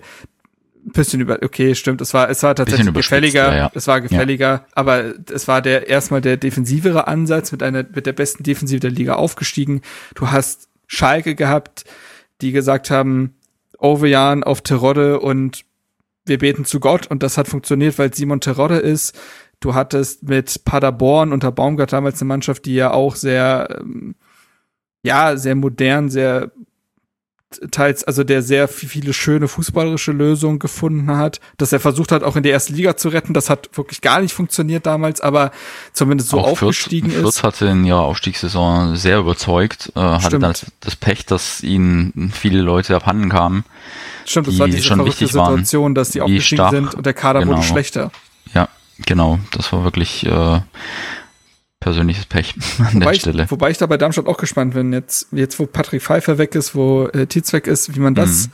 wie man das auffängt, da bin ich schon gespannt. Also, Ja, ich auch. Sie haben jetzt äh, Spieler verpflichtet wie ein Fraser Hornby, wo ich dachte, oh Gott, ist das ein, wirklich ein Fußballer oder ist es ein Schauspieler? Also es war schon absurd. Äh, mir ist es dann doch am selben Tag noch geglückt, eine Stimme zu ihm einzufangen. Ähm, aber klar, ich glaube, Darmstadt ist äh, vom Setting her doch gefestigt. Da stehen äh, gewisse Säulen, um den Begriff nochmal zu verwenden von, von Anfangs der Aufnahme. Und ein Korsett ist da. Also ich glaube, die werden jetzt nicht ähm, per se chancenlos sein, aber der Gap zur ersten Liga ist dann halt schon äh, groß, was einfach Ja, die finanziellen Mittel. gespannt.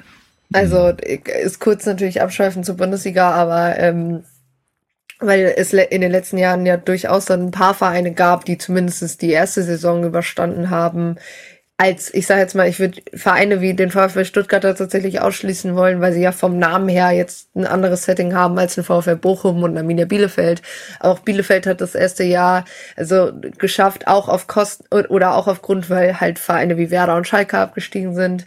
Aber ich bin immer gespannt, wie ein, ein Heidenheim, was einfach noch nie in der Bundesliga war, sich da einfinden wird. Ähm, und es gab jetzt immer wieder Beispiele, ne, wie du es wie du schaffen kannst. Und das war halt nicht immer unbedingt, dass du direkt im ersten Jahr sagst, okay, wir holen jetzt vier ehemalige große Spieler äh, aus der Bundesliga, sondern eher, ne, dass du halt wirklich sagst, naja, bevor wir uns jetzt die großen Namen holen, gucken wir eher, passen die überhaupt zur Spielweise oder holen wir die jetzt nur, weil die namenstechnisch reinpassen? Ähm, und ich glaube, es war was und gleichzeitig kannst du das auch auf die zweite Liga übertragen, weil da ist es auch dieses, also ein Transfer, was ich jetzt einfach nicht aus, aus Hertha-Sicht oder so, sondern aus Paderborn-Sicht nicht verstehe, ist jemand wie Max Kruse, der meiner Meinung nach ein komplettes Gefüge zerstören kann, weil er natürlich als Person, die, also der Kerl hat ja gefühlt mehr Follower als der SC oder oder Paderborn Mitglieder hat so ungefähr, ne? Äh, äh oder, oder Einwohner Faktisch, so. Ja. Ähm, Einwohner sogar, ne? Also weiß ich nicht, wie will man das zusammenkriegen, dieses leichte Understatement von Vereinen und hier wird so und so gearbeitet und hier werden lieber, ne, ich meine, der Rest, den Paderborn immer verpflichtet sind, irgendwelche Regionalspieler, ähm, die dann super gut sich entwickeln. Also ich sagen, will überhaupt nicht kleinreden, ja was bei ja. ja, und dann passt für mich halt jemand wie Max Kruse einfach nur so geil. Name, passt. Ähm, muss ich einfach sagen, das kann auch trotzdem, weil es Paderborn ist, kann es trotzdem funktionieren. Aber das ist halt für mich immer dieses, hm, ja. boah, weiß ich nicht. Gleichzeitig hast du dieses Jahr, wo ich finde, noch eine längere Liste an Vereinen, die dann sagen so, boah, vielleicht können wir so ein bisschen das Dark Horse sein, so die, die sich halt das glaube ich nämlich dran vorbeischieben, ja. weil Du hast eigentlich einen Hannover 96, die jetzt ja auch, auch Halstenberg verpflichtet haben. Du hast einen Fortuna Düsseldorf, die gefühlt noch überhaupt nichts verpflichtet haben. Ähm, du hast einen Karlsruhe, die mit Verpflichtung wie Lars Stindl auch eine gewisse Anspruchshaltung gegen äh, FC St. Pauli after, äh, after, nach der Rückrunde ähm, unter Hürzelar bin ich auch eine super interessante Mannschaft. Ähm, ne, dann, dann SC Paderborn. Was ist mit einem äh, weiß ich nicht, führt unter Alex Zorniger, was ist mit einem Holstein Kiel, die sich komplett neu aufstellen, ja. Aber unter Marcel Rapp auch schon die komplette Saison eine absolute Wundertüte war. Also wenn du mhm. Entertainment wolltest, hast du dir Spiele von Holstein Kiel aus angeguckt, außer sie spielen gerade gegen den Hamburger SV, da war es ja langweilig. Aber äh, so, du hast ja. so viele Namen, die sich da aufreihen, was gleichzeitig natürlich super gefährlich werden kann für Schalke, für den HSV. Also ich würde erstmal Schalke und Hertha natürlich, einfach weil da ist immer das Spotlight drauf, egal wo die sich jetzt selber sehen. Das war bei Bielefeld und Fürth genauso, die im Vergleich zu Werder und, und, und Bremen natürlich, äh, zu Werder und Bremen, zu Werder und Schalke natürlich nicht die, ich sag mal, Big Names aus der Bundesliga waren, aber trotzdem wurde dann natürlich die erstmal da oben hingesetzt. Genauso ist es bei Hertha und Schalke ja auch. Egal, unabhängig davon, ob die Vereine selber so eine Anspruchshaltung ja. nach außen hin tragen oder nach innen hin tragen. Es ist einfach immer so. Das wird immer als erstes jetzt genauso in der dritten Liga. Da werden auch immer erst die Absteiger nach oben geordnet. Das ist einfach so. Ähm, und dann hast du aber diese unfassbar lange Liste von Namen, die sich darunter sortiert. Und wo das, wo wir, glaube ich, ein wildes Hin- und Her-Switchen, das haben wir jetzt auch am Ende der letzten Saison gesehen, dann hattest du auf einmal wieder ein Düsseldorf und ein Paderborn und ein St. Pauli, die sich einfach auch nur da hoch befördert haben, weil sie eine katastrophale Hinrunde gespielt haben, aber mal wieder eine extrem gute Rückrunde. Und es kann, ich würde generell auch einfach Hertha-Fans empfehlen, fokussiert euch nicht zu sehr auf, was in der Hinrunde passiert. Ähm, es gibt einen Grund, warum so eine Saison aus zwei Teilen besteht. Ähm, nur wenn vielleicht in der Hinrunde nicht alles gut läuft, kann auch ein Vorteil sein, um in der Winterpause nachzulegen etc. Man sollte dann auch im Zweifel nachlegen, aber ähm, ich glaube, das ist einfach immer wichtig, da mit so einer gewissen, ja, ist immer schwierig zu sagen, aber Ruhe reinzugehen und so wie die Hin die Tabelle in der Hinrunde aussieht am Ende, ich garantiere euch, zu 50 Prozent wird sie danach nicht mehr so aussehen. So, das glaube ich, absolut. Ich glaube auch, dass äh, einfach sich jetzt viele in dem Windschatten der großen Favoriten ganz wohl fühlen werden. Also in der letzten Saison, da war der große Name einfach der HSV. Da haben viele vielleicht ihre Chance gewittert, aber sind nicht ergriffen. Und deshalb können sie jetzt womöglich ganz ungeniert sagen, ja, die Favoriten sind Schalke, die wissen, wie es geht. Und Hertha ist eh in einer anderen Sphäre gewesen. ähm, da können wir aber auch dann wirklich ungeniert Punkte sammeln. Und Eva hat gerade schon die, die meisten Teams aufgezählt, die da wirklich äh, ein Wort mitsprechen können. Und ähm, Mal gucken, was Kaiserslautern macht. Die werden jetzt nicht äh, von mir in Aufstieg geredet, aber so ein Stadion kann da auch schon immer eine ganz eigene Dynamik entwickeln. Und ich habe mal geguckt, Anfang Dezember, Hertha, viel Spaß auf dem Betzenberg. ja, ja, ja, ja. Ja, ich bin, bin gespannt. Also, ich glaube, die Erwartungshaltung aktuell ist tatsächlich auch keine hohe unter Hertha-Fans. Also man sieht ja aktuell, in welcher wirtschaftlichen Notlage man sich befindet. Mhm. Das zeigen ja auch Abgänge wie die von Piontek und Toussaint, dass man sie so billig abgibt, zeigt ja, dass die finanzielle Not so groß ist, dass man einfach froh ist, sie auch von der Gehaltsliste zu haben, denn das frisst einem täglich ein Loch in Beutel. Und das, dass du da auch nicht lange warten kannst. Also in der Theorie könntest du ja sagen, naja gut, dann warten wir noch ein bis zwei Wochen, dann kommen die Angebote vielleicht eher rein. Aber Hertha hat gar nicht die Möglichkeit zu warten, auch weil der Saisonstart ja bevorsteht und man ja selber noch gar nicht den Kader fertig hat. Und man kann, mhm. und Hertha ist in einer finanziell so schlechten Lage, dass du erst das Geld einnehmen musst, bevor du wieder was Neues investieren kannst. Denn die Transfers bislang von Toni Leistner, Jeremy Jutjak von äh, Grese, gut, der kam ab, der kam ablösefrei, weil der Vertrag ausgelaufen ist, aber auch von einem äh, jetzt Smile Prevliak, die sind alle ablösefrei gewesen. Marius Gersbeck, gut, die Geschichte wollen wir jetzt nicht ausführen, aber kam auch zu einem sehr kleinen Obolus, weil Vertragsklausel. Man hat bislang also nur Spieler verpflichtet, die keine Ablöse gekostet haben und jetzt wahrscheinlich auch nicht unglaublich teuer im Unterhalt sind. Einfach weil du bislang nicht die großen Verkäufe tätigen konntest. Jetzt mit dem Gangkam und Co. könnte was passieren und trotzdem ist ja der Hauptteil der Vorbereitung fast vorbei und der, die Saison beginnt in zehn Tagen. So, und dementsprechend merkt man schon unter den Hertha-Fans, dass die Erwartungshaltung aktuell fast schon eher in die Richtung ist, einfach nicht durchgereicht werden, einfach eine ruhige Saison, einfach, dass sich Dinge mal entwickeln können, weil man aktuell einfach nicht davon ausgehen kann, dass dieser Kader aufstiegsbereit ist. Selbstverständlich, das haben wir gerade auch herausgearbeitet, können Saisons eine Eigendynamik annehmen, die dann reicht. Und natürlich hält man jetzt diese Spieler wie Niederlechner, wie ähm, Marco Richter in einem Zusammenspiel mit Fa Fabian Reese. Das ist eine Offensive, die in der zweiten Liga dann fast schon wieder ihresgleichen sucht äh, an guten Tagen, würde ich behaupten. Aber du kannst halt nicht davon ausgehen, dass sie es immer auf dem Rasen bringen. Und es wird, glaube ich, eine längere Zeit brauchen, damit sich dieser Kader der aktuell noch durchaus zusammen, wild zusammengewürfelt ist, sich noch findet. Es werden ja auch noch weitere Spieler gehen, wie ein Suat Serda beispielsweise, Dodi Luke Bacchio. Ähm, Spieler, mit dem er vielleicht auch noch gar nicht so rechnet, wo es gerade noch so ein ewiges Fragezeichen gibt. Also Marc Oliver Kempf beispielsweise ist schon an sich der Abwehrchef, aber ist rumort die ganze Zeit immer noch, dass er eventuell gehen könnte, dann bräuchte du plötzlich einen neuen Abwehrchef. Also gut, Toni Leistner hat man jetzt verpflichtet, aber rein von der numerisch reicht es dann fast schon nicht mehr bei den Verteidigern, soll heißen, bei Hertha ist gerade so viel ungewiss, dass du gar nicht gerade ein Saisonziel ausgeben kannst und genau diesen Ton schlagen die Verantwortlichen auch an, ob das jetzt ein Präsident Kai Bernstein ist, Benny Weber als Sportdirektor, Paul Dada als Trainer. Ich habe noch keinen von denen das Wort Aufstieg oder direkter Aufstieg in den Mund nehmen hören, sondern es ist immer, Leute, lasst uns bitte erstmal diese Transferphase hinter uns bringen und dann können wir immer noch schauen. Also ich glaube, die Erwartungshaltung ist zumindest eine gesunde aktuell. Naja, und mhm. ehrlich gesagt ja nicht nur die Transferphase, ich würde halt ein Viertel der Saison nehmen. Ja, ne? auf jeden also, Fall, weil muss ich noch finden. Ich finde immer, sowieso eine Saison nach zwei Spieltagen zu bewerten, ist ein, also ist absoluter Quatsch. Du brauchst gerade mit so einem komplett irgendwie durcheinandergewürfelten Kader aus verschiedenen Gründen du brauchst einfach deine Anfangszeit, weil ich auch immer sage, naja, was, dann gewinnst du die ersten drei Spiele, was hat das für eine Aussagekraft über den Rest der Saison, ne? Wenn es so ist, müssen wir nicht eher dann nochmal zehn Spiele dranhängen und dann gucken oder sagen wir mal fünf, acht Spiele dranhängen und dann mal gucken, okay, und wie sieht es jetzt aus?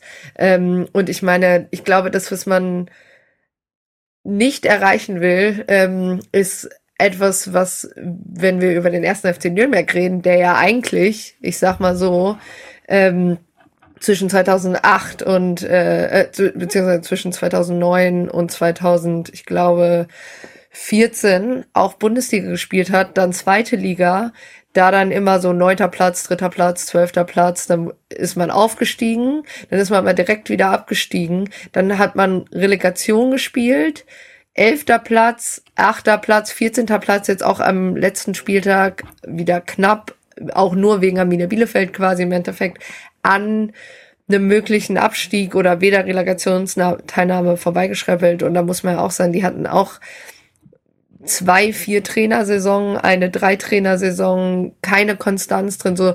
Und da müssen wir auch mal überlegen. Ich, ich finde, man, man konzentriert sich immer sehr auf hier, ja, der HSV, aber ich finde immer noch, wir reden viel zu wenig über Vereine wie Fortuna Düsseldorf, über Hannover 96, mm, Ähm, über den ersten FC Nürnberg, die alle auch mit einem gewissen, klar, nicht wie der Bundesliga-Dino, aber trotzdem, die mit einer gewissen Erwartungshaltung und einer gewissen Anspruch, wie man sie von außen sieht und wo man sie einordnen würde, sieht und die einfach wo man dann am Ende der Saison sagt, oh ja, hat jetzt knapp nicht geklappt, ärgerlich, zeigen unter Tune oder wem oder Leitl oder gute Ansätze. Ich meine, in Nürnberg, da hat Dieter Hecking als Sportdirektor im Endeffekt übernommen, ne? Und mm. haben jetzt Christian Fjell als Trainer, der vorher Co-Trainer unter Hecking war.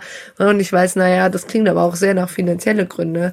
So, und ich glaube, es gibt nicht nur das eine Negativbeispiel jetzt mit Arminia Bielefeld oder so. Ja, und ja meine Fürth hat ja, ich meine, die hatten ja auch lange zu kämpfen, ne? Ähm, wie man wieder rauskommt. Und ich glaube, es gibt so viel, wo du einfach aus der Liga lernen musst. Und ähm, ich traue einem Paul Dardai und auch einem Leuten wie Kai Bernstein durchaus zu, dass sie, dass sie davon lernen können. Aber ich glaube, es ist schon einfach. Ich, ich kenne das selber, man redet sich immer ein, man hat keine Erwartungshaltung, aber dann lass mal zwei Spiele gewonnen sein und dann entwickelst du sie nämlich doch und sagst ja, ja, könnte, hätte, wäre so. Ich, man muss immer wirklich so stocknüchtern zum Teil an diese Sache drangehen, weil es so gemein sein kann in der zweiten Liga. Da kann wirklich drei Spieltage dir alles versauen. Und da gibt's, glaube ich, genug Vereine von oben, von unten, die dir genau das erklären können. Und ich glaube, da wird äh, Hertha eben hat, glaube ich, nicht einfach auch von den Transfers her, hat Schalke sich da ja so ein bisschen mehr in die Offensive gespielt. Ähm, aber trotzdem, ne, es wird trotzdem wird es halt eben so sein, wie du gesagt hast, Marc. Trotzdem, scheißegal, was sie nach außen hin formulieren.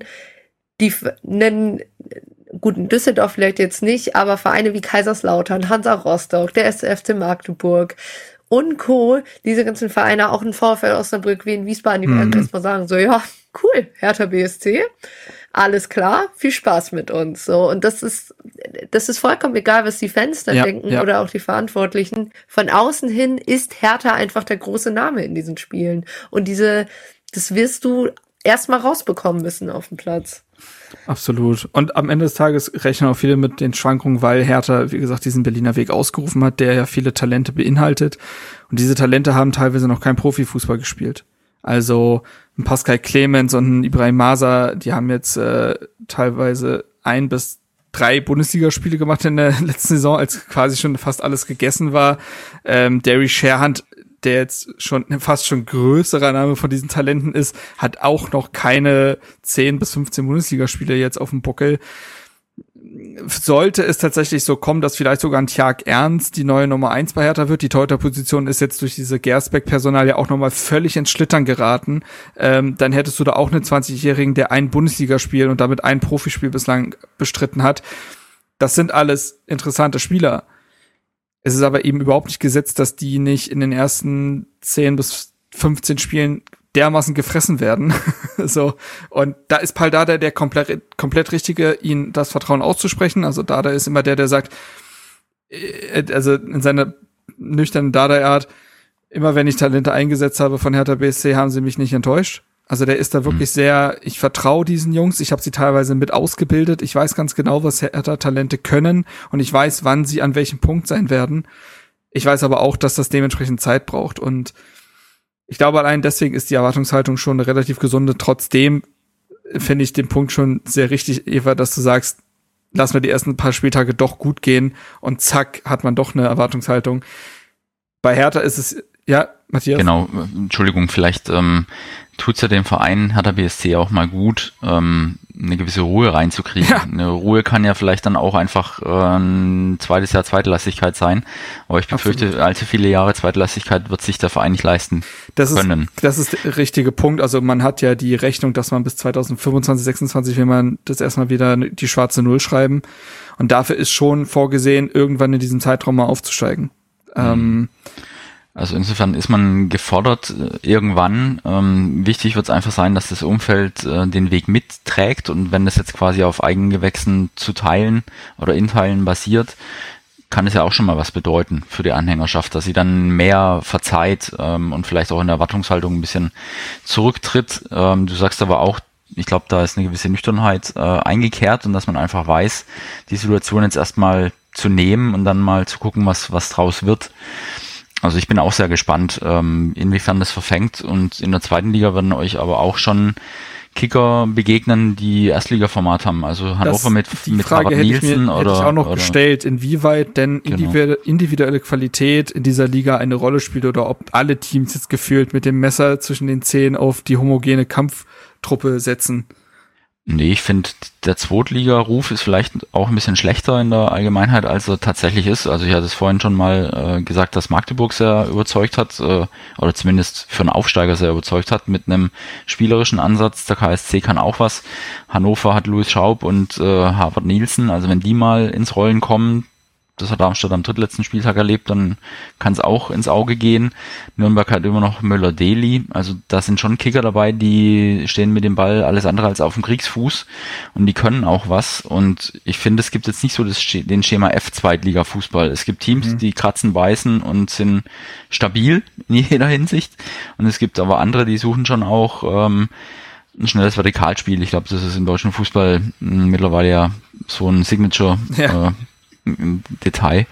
Aber ich denke, es gibt äh, viele verschiedene Farbtöpfe, die ein buntes Gemälde ergeben. Und ich äh, habe die zweite Liga schon schätzen gelernt. Also wenn man äh, als Zweitligist oder als Zweitliga-Fan die erste Liga kaum noch mitverfolgen mag, weil viel einfach zementiert scheint, auch wenn jetzt Union und äh, Freiburg da sich ein bisschen vorgeschoben haben. Aber im Endeffekt ja, ähm, ja. bietet die zweite Liga schon Überraschungen und sie mögen einen dann auch negativ ereilen als Fan eines bestimmten Clubs, aber ich habe sie durchaus schätzen gelernt. Also es gibt nicht den Hurra, zweite Liga, wir bolzen den Ball nach vorne und irgendeiner rennt hinterher und haben das Messer zwischen den Zähnen, wie du sagst, sondern da gibt schon Schattierungen, die sind, sind deutlich, meines Erachtens Ich glaube, fast wichtiger ist, dass du als Team in der Lage bist, dich auf beides einzustellen auf die Mannschaft mit der individuellen Qualität und auf die Mannschaft mit dem Messer zwischen den Zähnen. Und das ist, wenn man nochmal auf Magdeburg zu sprechen kommt, die es, glaube ich, sehr, sehr gut gemacht haben, die ähm, auch aus den Fehlern gelernt haben. Also wenn ich, ja, ich weiß, ich beschränke das jetzt wieder auf zwei Spieler, aber wenn ich das Hinspiel von Magdeburg in Bielefeld vergleiche, wo man 3-1 verloren hat, ähm, wo man per se vielleicht nicht die schlechtere Mannschaft war, aber einfach die die gewisse Kaltschnäuzigkeit nicht mitgebracht hat und Bielefeld dann halt einmal, dreimal äh, das Ding durchgemacht hat und dann gewonnen hat. Und im Vergleich zum Rückspiel, wo man einfach von Anfang an klar signalisiert hat, uns ist vollkommen egal, wer ihr seid und welche individuelle Klasse mitbringt. Wir wissen um unsere individuelle, aber auch unsere, unsere Klasse im, im Ganzen. Und dann, wir spielen jetzt in 90 Minuten unseren Stiefel runter und dann viel Spaß damit was zu machen. Und genau so haben sie ja auch geschafft, zweimal den HSV zu besiegen. Mhm. Das sind genau die zwei Spieler, die dem, dem HSV eigentlich, oder zumindest eins davon, den klaren Ausstieg versaut haben. Das, ne? Kann man im Endeffekt zum Beispiel so sagen, weil man eben es nicht geschafft hat, gegen diese Spielweise von Tilz irgendwie anzukommen, die sie weil der das einfach sehr gut kann, zu sagen, okay, dann haben wir Leute, die kommen in Strafraum und sobald sie, sie werden nicht immer in Strafraum kommen, aber sobald sie in Strafraum kommen, dann hauen die dir aufs Tor und dann landet das Ding auch drin. Und das, das haben Mannschaften irgendwann nicht, du konntest nichts mehr dagegen nehmen. Die, das ist nicht der, allerbeste Fußball, den sie zeigen. Und die hatten auch genug Fehler, gerade in der Defensive drin. Aber sie haben es halt irgendwann geschafft, sich je nach Gegner darauf einzustellen, was jetzt gebraucht ist. Und deshalb sind sie auch vollkommen, wir hatten das erste Mal seit Ewigzeiten, dass alle drei Aufsteiger in der zweiten Liga geblieben sind. Hm. Ich sag jetzt mal Spoiler, ich gehe nicht davon aus, dass wir das diese Saison auch haben werden. Das ist nichts gegen, persönlich gegen die drei Aufsteiger, aber ein Osnabrücken, Elversberg und ein Wien Wiesbaden bringen einfach andere Vorzeichen mit als ein Kaiserslautern, Magdeburg und Eintracht Braunschweig. Das ist einfach so. Ja, das, wie gesagt, nichts gegen die Mannschaften an sich, aber ich glaube einfach, dass es um einiges schwieriger für die werden wird, äh, als Ganze in der Liga zu bestehen. Ähm, und das, das ist halt immer wieder, du musst einfach, und das, darauf kommen wir immer wieder zurück, es gibt kein Schema A. Und deshalb ist ja, glaube ich, meiner Meinung auch immer, und ich weiß auch da, gibt es genug Leute, die anderer Meinung sind, aber auch ein Grund, warum Tim Walter eben nicht brilliert mit dem HSV über eine ganze Saison weg, weil es für mich da ein gute Schema A, das will ich überhaupt nicht bezweifeln, bis sehr gutes mit individuellen Spielern, aber auch immer wieder mit nachrückenden Personen. Sie hatten auch viel Pech, was so rund um die Innenverteidigerposition betrifft. Aber gerade weil ich da so viel Pech hatte, war es für mich dann viel zu viel Spiel darauf basiert, dass die Defensive funktioniert ähm, und gut funktioniert und dafür man viel zu anfällig war hinten raus. Und darauf hat er nie wirklich eine Umstellung gefunden. Und das haben ja, ja. die anderen Teams wiederum aber gesagt, so, ja, okay, vielleicht kassieren wir einen von denen, aber die kassieren halt zwei von uns und dann geht's halt besser für uns aus. Also es fehlt die Prise Pragmatismus dann beim HSV und Paul Dada würde ich als eins bezeichnen, Pragmatiker.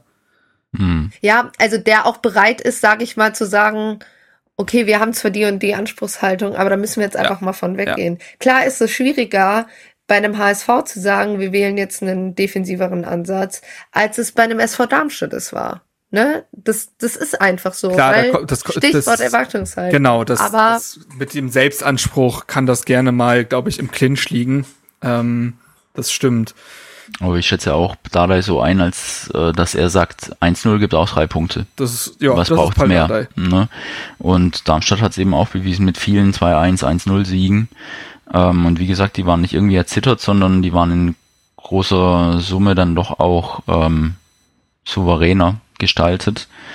Und ja, dann bin ich einfach gespannt, was die Hertha ähm, rockt im ja, Unterhaus.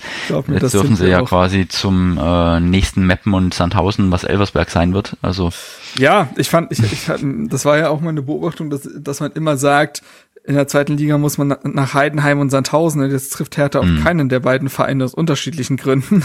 Ja. ähm, haben sich auseinander, wirklich auseinandergeschoben, die beiden Vereine. Ähm, aber Matthias, du hattest es eben kurz anklingen lassen, dass du diese zweite Liga auch schätzen und lieben gelernt hast. Was sind denn, fallen euch denn irgendwie liebenswürdige Sachen an dieser Liga auf? Vielleicht auch im Auftreten der Vereine, im Auftreten der Fans, vielleicht auch der Verantwortlichen und Spieler ist das vielleicht auch alles ein bisschen geerdeter. Denn im Erstliga-Fußball nimmt man das ja schon logischerweise sehr wahr, dass es alles geleckter ist, alles profilloser dadurch auch. Hat das in der zweiten Liga noch ein bisschen anderen Touch oder kommt das auch immer mehr dort an, diese Professionalisierung? Jetzt habe ich ähm, beide angesprochen, aber. Ja, ich habe da gar keine richtige Antwort. Das kann ich vielleicht nach der nächsten Saison in der Bundesliga nochmal ja, äh, Gegenwart nehmen. Wir waren zwar 2015 bis 17 auch oben, aber da waren wir ja also sowas von deplatziert, äh, ja. schon allein vom, vom Stadion und Co. und auch irgendwie vom Team. Ähm, aber ich glaube, dass die zweite Liga schon ähm, authentisch ist, aber auch viele ähm, traditionsreiche Clubs dabei hat. Ja. Also Kaiserslautern, Nürnberg, äh, you name it, ja. Das sind schon auch begeisterungsfähige äh, Standorte am Platz, aber auch so kleinere Standorte haben ihre Berechtigung wie Heidenheim, die jetzt mit uns zusammen hochgehen. Und das mag jetzt für manch einen eher mit einem Naserümpfen begleitet werden, aber die machen einfach verdammt gute Arbeit. Und gute Arbeit hat sich jetzt im Fall von Darmstadt und Heidenheim durchgesetzt. Und das ja auch schön, dass sowas klappt. Natürlich braucht man irgendwann auch ein gewisses Glück, aber das hatten sie sich dann auch verdient. Und ähm, insofern ist das wahrscheinlich doch eine ehrlichere Liga als die erste, weil es da keine oder nicht lange zusätzliche Einnahmen gibt aus TV-Geldern, die gibt's, aber das war's dann auch. Man hat nicht nochmal irgendwie wie Bayern äh, sonderlich ja, viele ja. Einnahmen aus der Champions League. Äh, in der Hinsicht ist es etwas ehrlicher, finde ich, weil das Niveau schon auseinandergeht, aber nicht auseinanderklafft in ja. einem ungesunden Maße. Wäre jetzt so mein erster Take, Eva, ohne da jetzt die Lösung also, oder Antwort gegeben zu haben. Nee, ist auf jeden Fall richtig. Ich glaube auch, also ich kann das auch verstehen, dass ähm, die zweite Liga auch gerne mal so ein bisschen zu verkultet wird. Ähm, weil auch das ist, es ist halt auch unterm DFL-Träger, ne? Wir reden jetzt hier nicht mhm. irgendwie von der äh, zweiten Liga, die irgendwie alle hobbymäßig betreiben und äh, alle lieben sich dies, das so.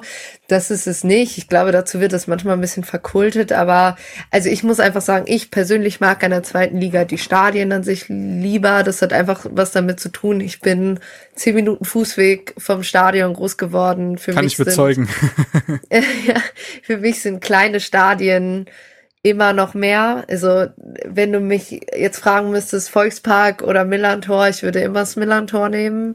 Ähm, das hat nichts mit den Vereinen an sich zu tun, einfach weil ich dieses diese Atmosphäre von Stadien, ähm, im, in der Stadt, äh, in dem Viertel einfach um einiges lieber mag, weil ich immer das Gefühl habe, man lernt die Leute ein bisschen besser kennen, weil du wirklich mit, also Marc kann es tatsächlich bezeugen, er ist mit mir auch schon zu diesem Stadion gepilgert. Es ist für mich einfach, es hat einfach für mich ein anderes Flair und es ist halt einfach so, dass man das in der in der zweiten Liga noch ein bisschen mehr hat, weil aufgrund von Auflagen etc. das einfach noch ein bisschen mehr möglich ist. Ähm, das muss, ich rede da nicht von äh, hier, hier nur mit äh, Bargeld zahlen und dies, das. Also auch ich bin dafür, dass es weiterhin Hardtickets geben sollte, weil ich das einfach alleine aufgrund von so Sammlungen, es sind einfach äh, Printed Home Tickets der letzte Rotz. Das ist Aber so. ähm, na, alles, ehrlich gesagt, finde ich auch, dass du das klingt auch immer so blöd, aber wenn du dann halt zu, weiß ich nicht, Dortmund und Co. fährst, da hast du halt viele Leute in diesen Stadien, die halt aufgrund des,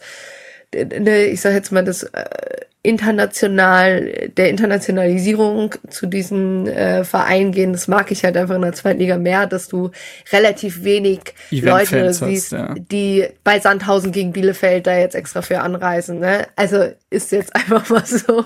Wobei ich das würde ich auch schon wieder krass finden, wenn du dir sagst, Bielefeld Sandhausen, das Event muss ich mir geben. Deswegen bin ich jetzt. ich kann die Weinschorle sehr empfehlen.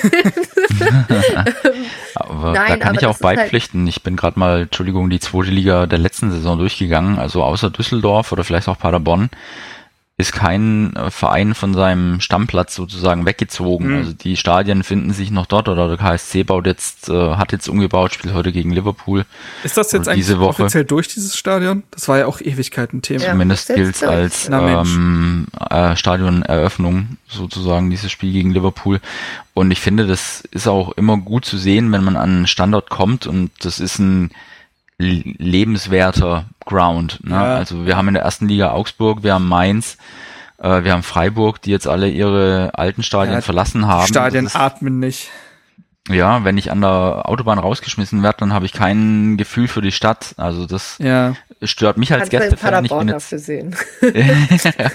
also ich bin jetzt kein äh, Dauerfahrer oder Allesfahrer, aber ähm, manchmal bin ich dann doch auswärts mit dabei und da finde ich es immer gut, wenn ich auch das Gefühl habe, ich bin in der Stadt und ich kriege irgendwie eine Stimmung mit, als wenn ich einfach an der Autobahn oder wie in Mainz auf dem grünen Feld äh, rausgeschmissen werde und habe dann gar kein, also es könnte Stadion oder Stadt X oder Y sein, das ist dann ja das berühmte Baukastenstadion auch, ne? Ja. Mhm. Und man lernt tatsächlich, also ich muss einfach immer sagen, ich habe äh, es hat mir sehr in Geografie geholfen. Ich bin nach Regensburg gefahren, ich bin nach Heinheim gefahren. Du fährst irgendwie halt von Bielefeld dann durch. Du lernst, ah, hier, da ist ein Stadion. So, das hast du halt in der Bundesliga einfach im Allgemeinen nicht so, ne, weil da die Standorte ja doch noch ein bisschen anders sind.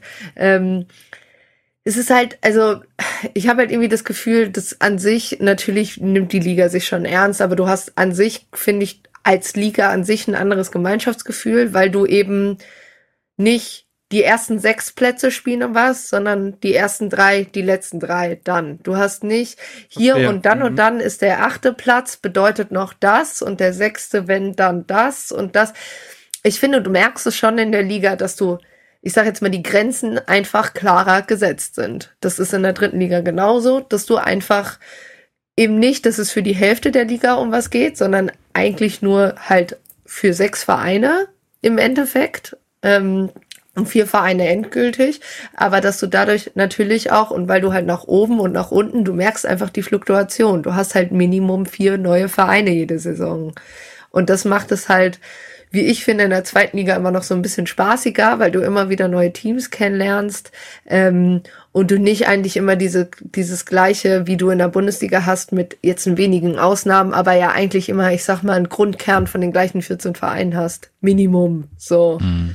Da, da rutscht dann mal einer, einer raus, aber sonst hast du da ja immer die gleichen Stadien zu 80 Prozent, 85, 90 Prozent, in die du jedes Jahr musst. Und das ist in der zweiten Liga klar. Gibt's ja die Jokes mit Sandhausen und, und Heidenheim. Aber gleichzeitig, das war dann halt auch irgendwann so, ja, okay, komm, spare ich mir dann diese Saison oder so. Aber in der Bundesliga hast du halt wirklich einfach mehr dieses, dieses Kerngerüst und das finde ich, macht's einen dann irgendwie, wenn du dann eh weißt als Aufsteiger, ja, okay, geil, da werden wir jetzt in München abgeschossen, wir werden, und ich finde halt immer noch, dass du in der zweiten Liga nicht diese ganz klaren Festungen hast. Also klar hattest du sowas wie St. Pauli, wo du wusstest, okay, die gewinnen eigentlich einen Großteil ihrer Heimspiele, aber trotzdem hast du nicht dieses, wo du einfach immer schon von vornherein weißt, ja, okay, kann, kann mir die Auswärtsfahrt sparen, wird sowieso nix. Spricht so. wieder für die Ausgeglichenheit der Liga, ja. Ähm, ja, und wenn ich allein schon die ersten paar Auswärtsfahrten von Hertha in dieser Saison lese, Düsseldorf, äh, HSV, Magdeburg, Kiel, Schalke, Nürnberg, Rostock, Hannover, Kaiserslautern, das ist schon, da läuft einem eher das Wasser am Mund zusammen als jetzt in der ersten Liga, bin ich ganz ehrlich. Ähm, aber vielleicht können wir damit ja auch abschließen, äh, Matthias und Eva. Nennt mir doch vielleicht noch ein bis zwei Auswärtsfahrten, die ihr glaubt, die man in der zweiten Liga mal gemacht haben sollte. Ich schiele zum Beispiel, ich äh, schiele ja auf Kiel. Ich habe irgendwie Bock auf Kiel. Oh, wann kommt, wann kommt man doch noch, wann kommt man mal im Bundesliga oder im, im Fußballkontext nach Schleswig-Holstein? So, da dachte ich mir, das und weil mein ehemaliger Mitbewohner äh, aus Osnabrück kommt und dort mittlerweile wieder wohnt, haben wir eigentlich auch schon gesagt, dass ich das mal machen sollte. Bremer Brücke, glaube ich, ja auch etwas, was man gesehen haben sollte. Aber Matthias, du nicht schon so, dann fang doch gerne ja, mal ja. an. also ähm, Osnabrück kann ich mich auch entsinnen, als die ähm, das vorletzte Mal inzwischen aufgestiegen waren, hatte Darmstadt auch ein frühes Spiel an der Bremer Brücke, ähm, Montagabend damals noch da geht schon was. Also da kann sich auch eine Mannschaft äh, einschüchtern lassen. Genauso in Kaiserslautern. Ja. Also auch das ist nach wie vor ähm, eine Reise wert, finde ich. Ähm, Karlsruhe bin ich einfach gespannt, wie das neue Stadion sich darstellt. Also es ist jetzt wirklich ein ausgewachsenes, reines Fußballstadion. Und ich glaube, da darf man auch gespannt sein. Ist ja auch ein, ein besonderes Punkte Duell mit Hertha, aufgrund der Fanfreundschaft. Mm, ob das ähm, quasi nochmal ein Pünktchen zusätzlich draufschaufelt aufs Punktekonto. Und ich bin tatsächlich auch sehr gern in St. Pauli, aber das ist wahrscheinlich kein Geheimnis für jeden, der mal dort war. Der weiß die Atmosphäre vor Ort schon zu schätzen. Also da ähm, hatte noch nicht die Ehre. Ja, dann solltest du das tun.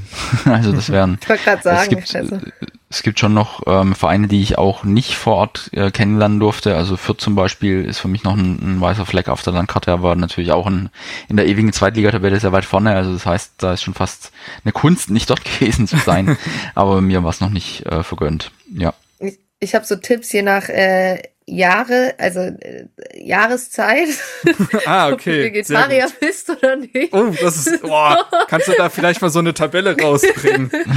also gut. kann ich zum Beispiel fahr einfach nicht nach Nürnberg. Äh, wenn du Vegetarier bist, dann kriegst du als, äh, also als wir jetzt da waren im September, gab es gefühlt acht Tage alte Brezel als vegetarische Variante und uns wurde halt gesagt, ja, ist halt eine Wurst. Top, danke. Supi.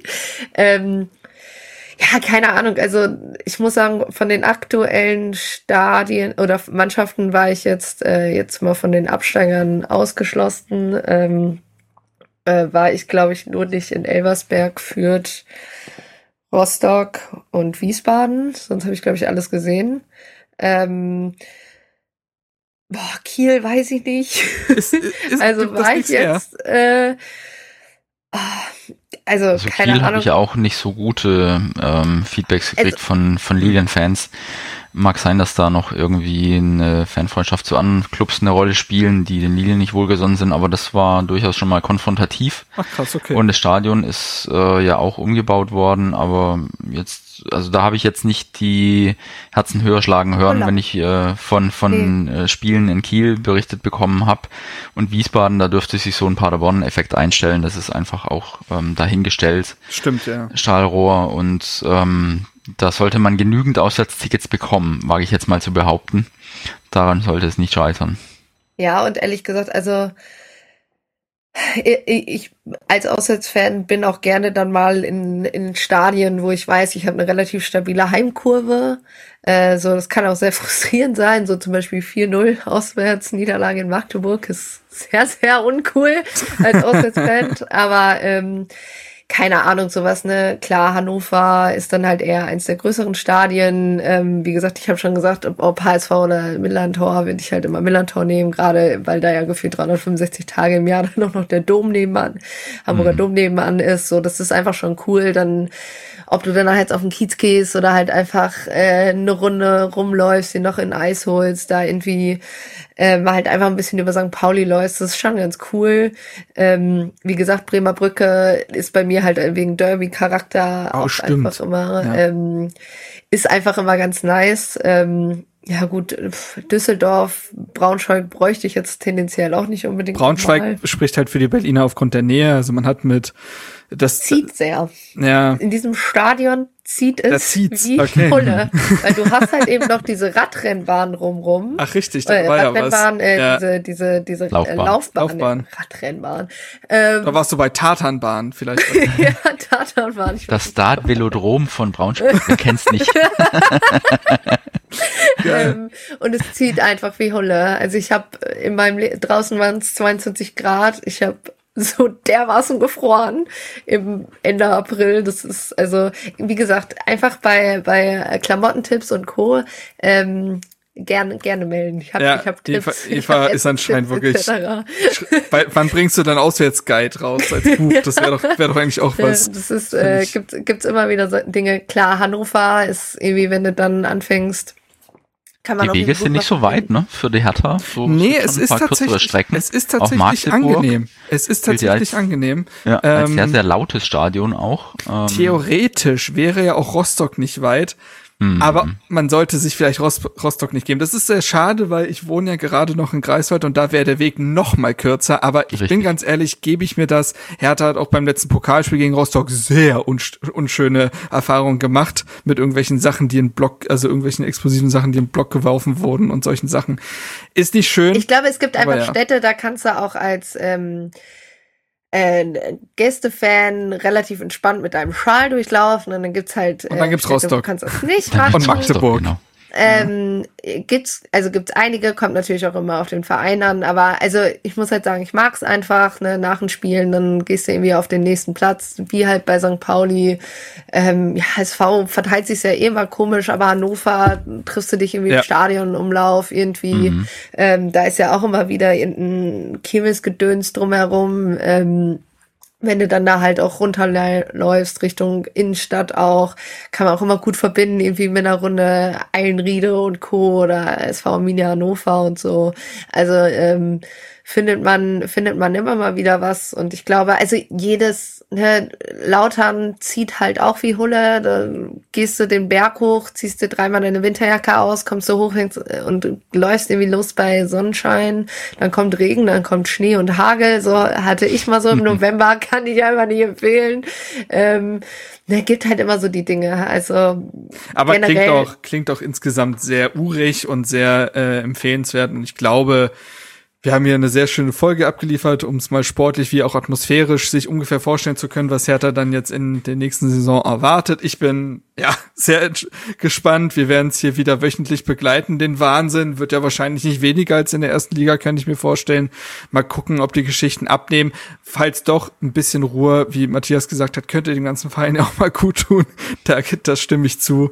Das stimme ich zu. Und dann ja, bedanke ich mich ganz herzlich bei euch beiden. Es hat großen Spaß gemacht. Vielleicht hören wir uns ja diese äh, Saison nochmal. Wobei Darmstadt haben wir jetzt ja gar nicht mehr auf dem Programm. Das ist ja schade, weil ich auch die Erstliga-Duelle immer ganz nett fand.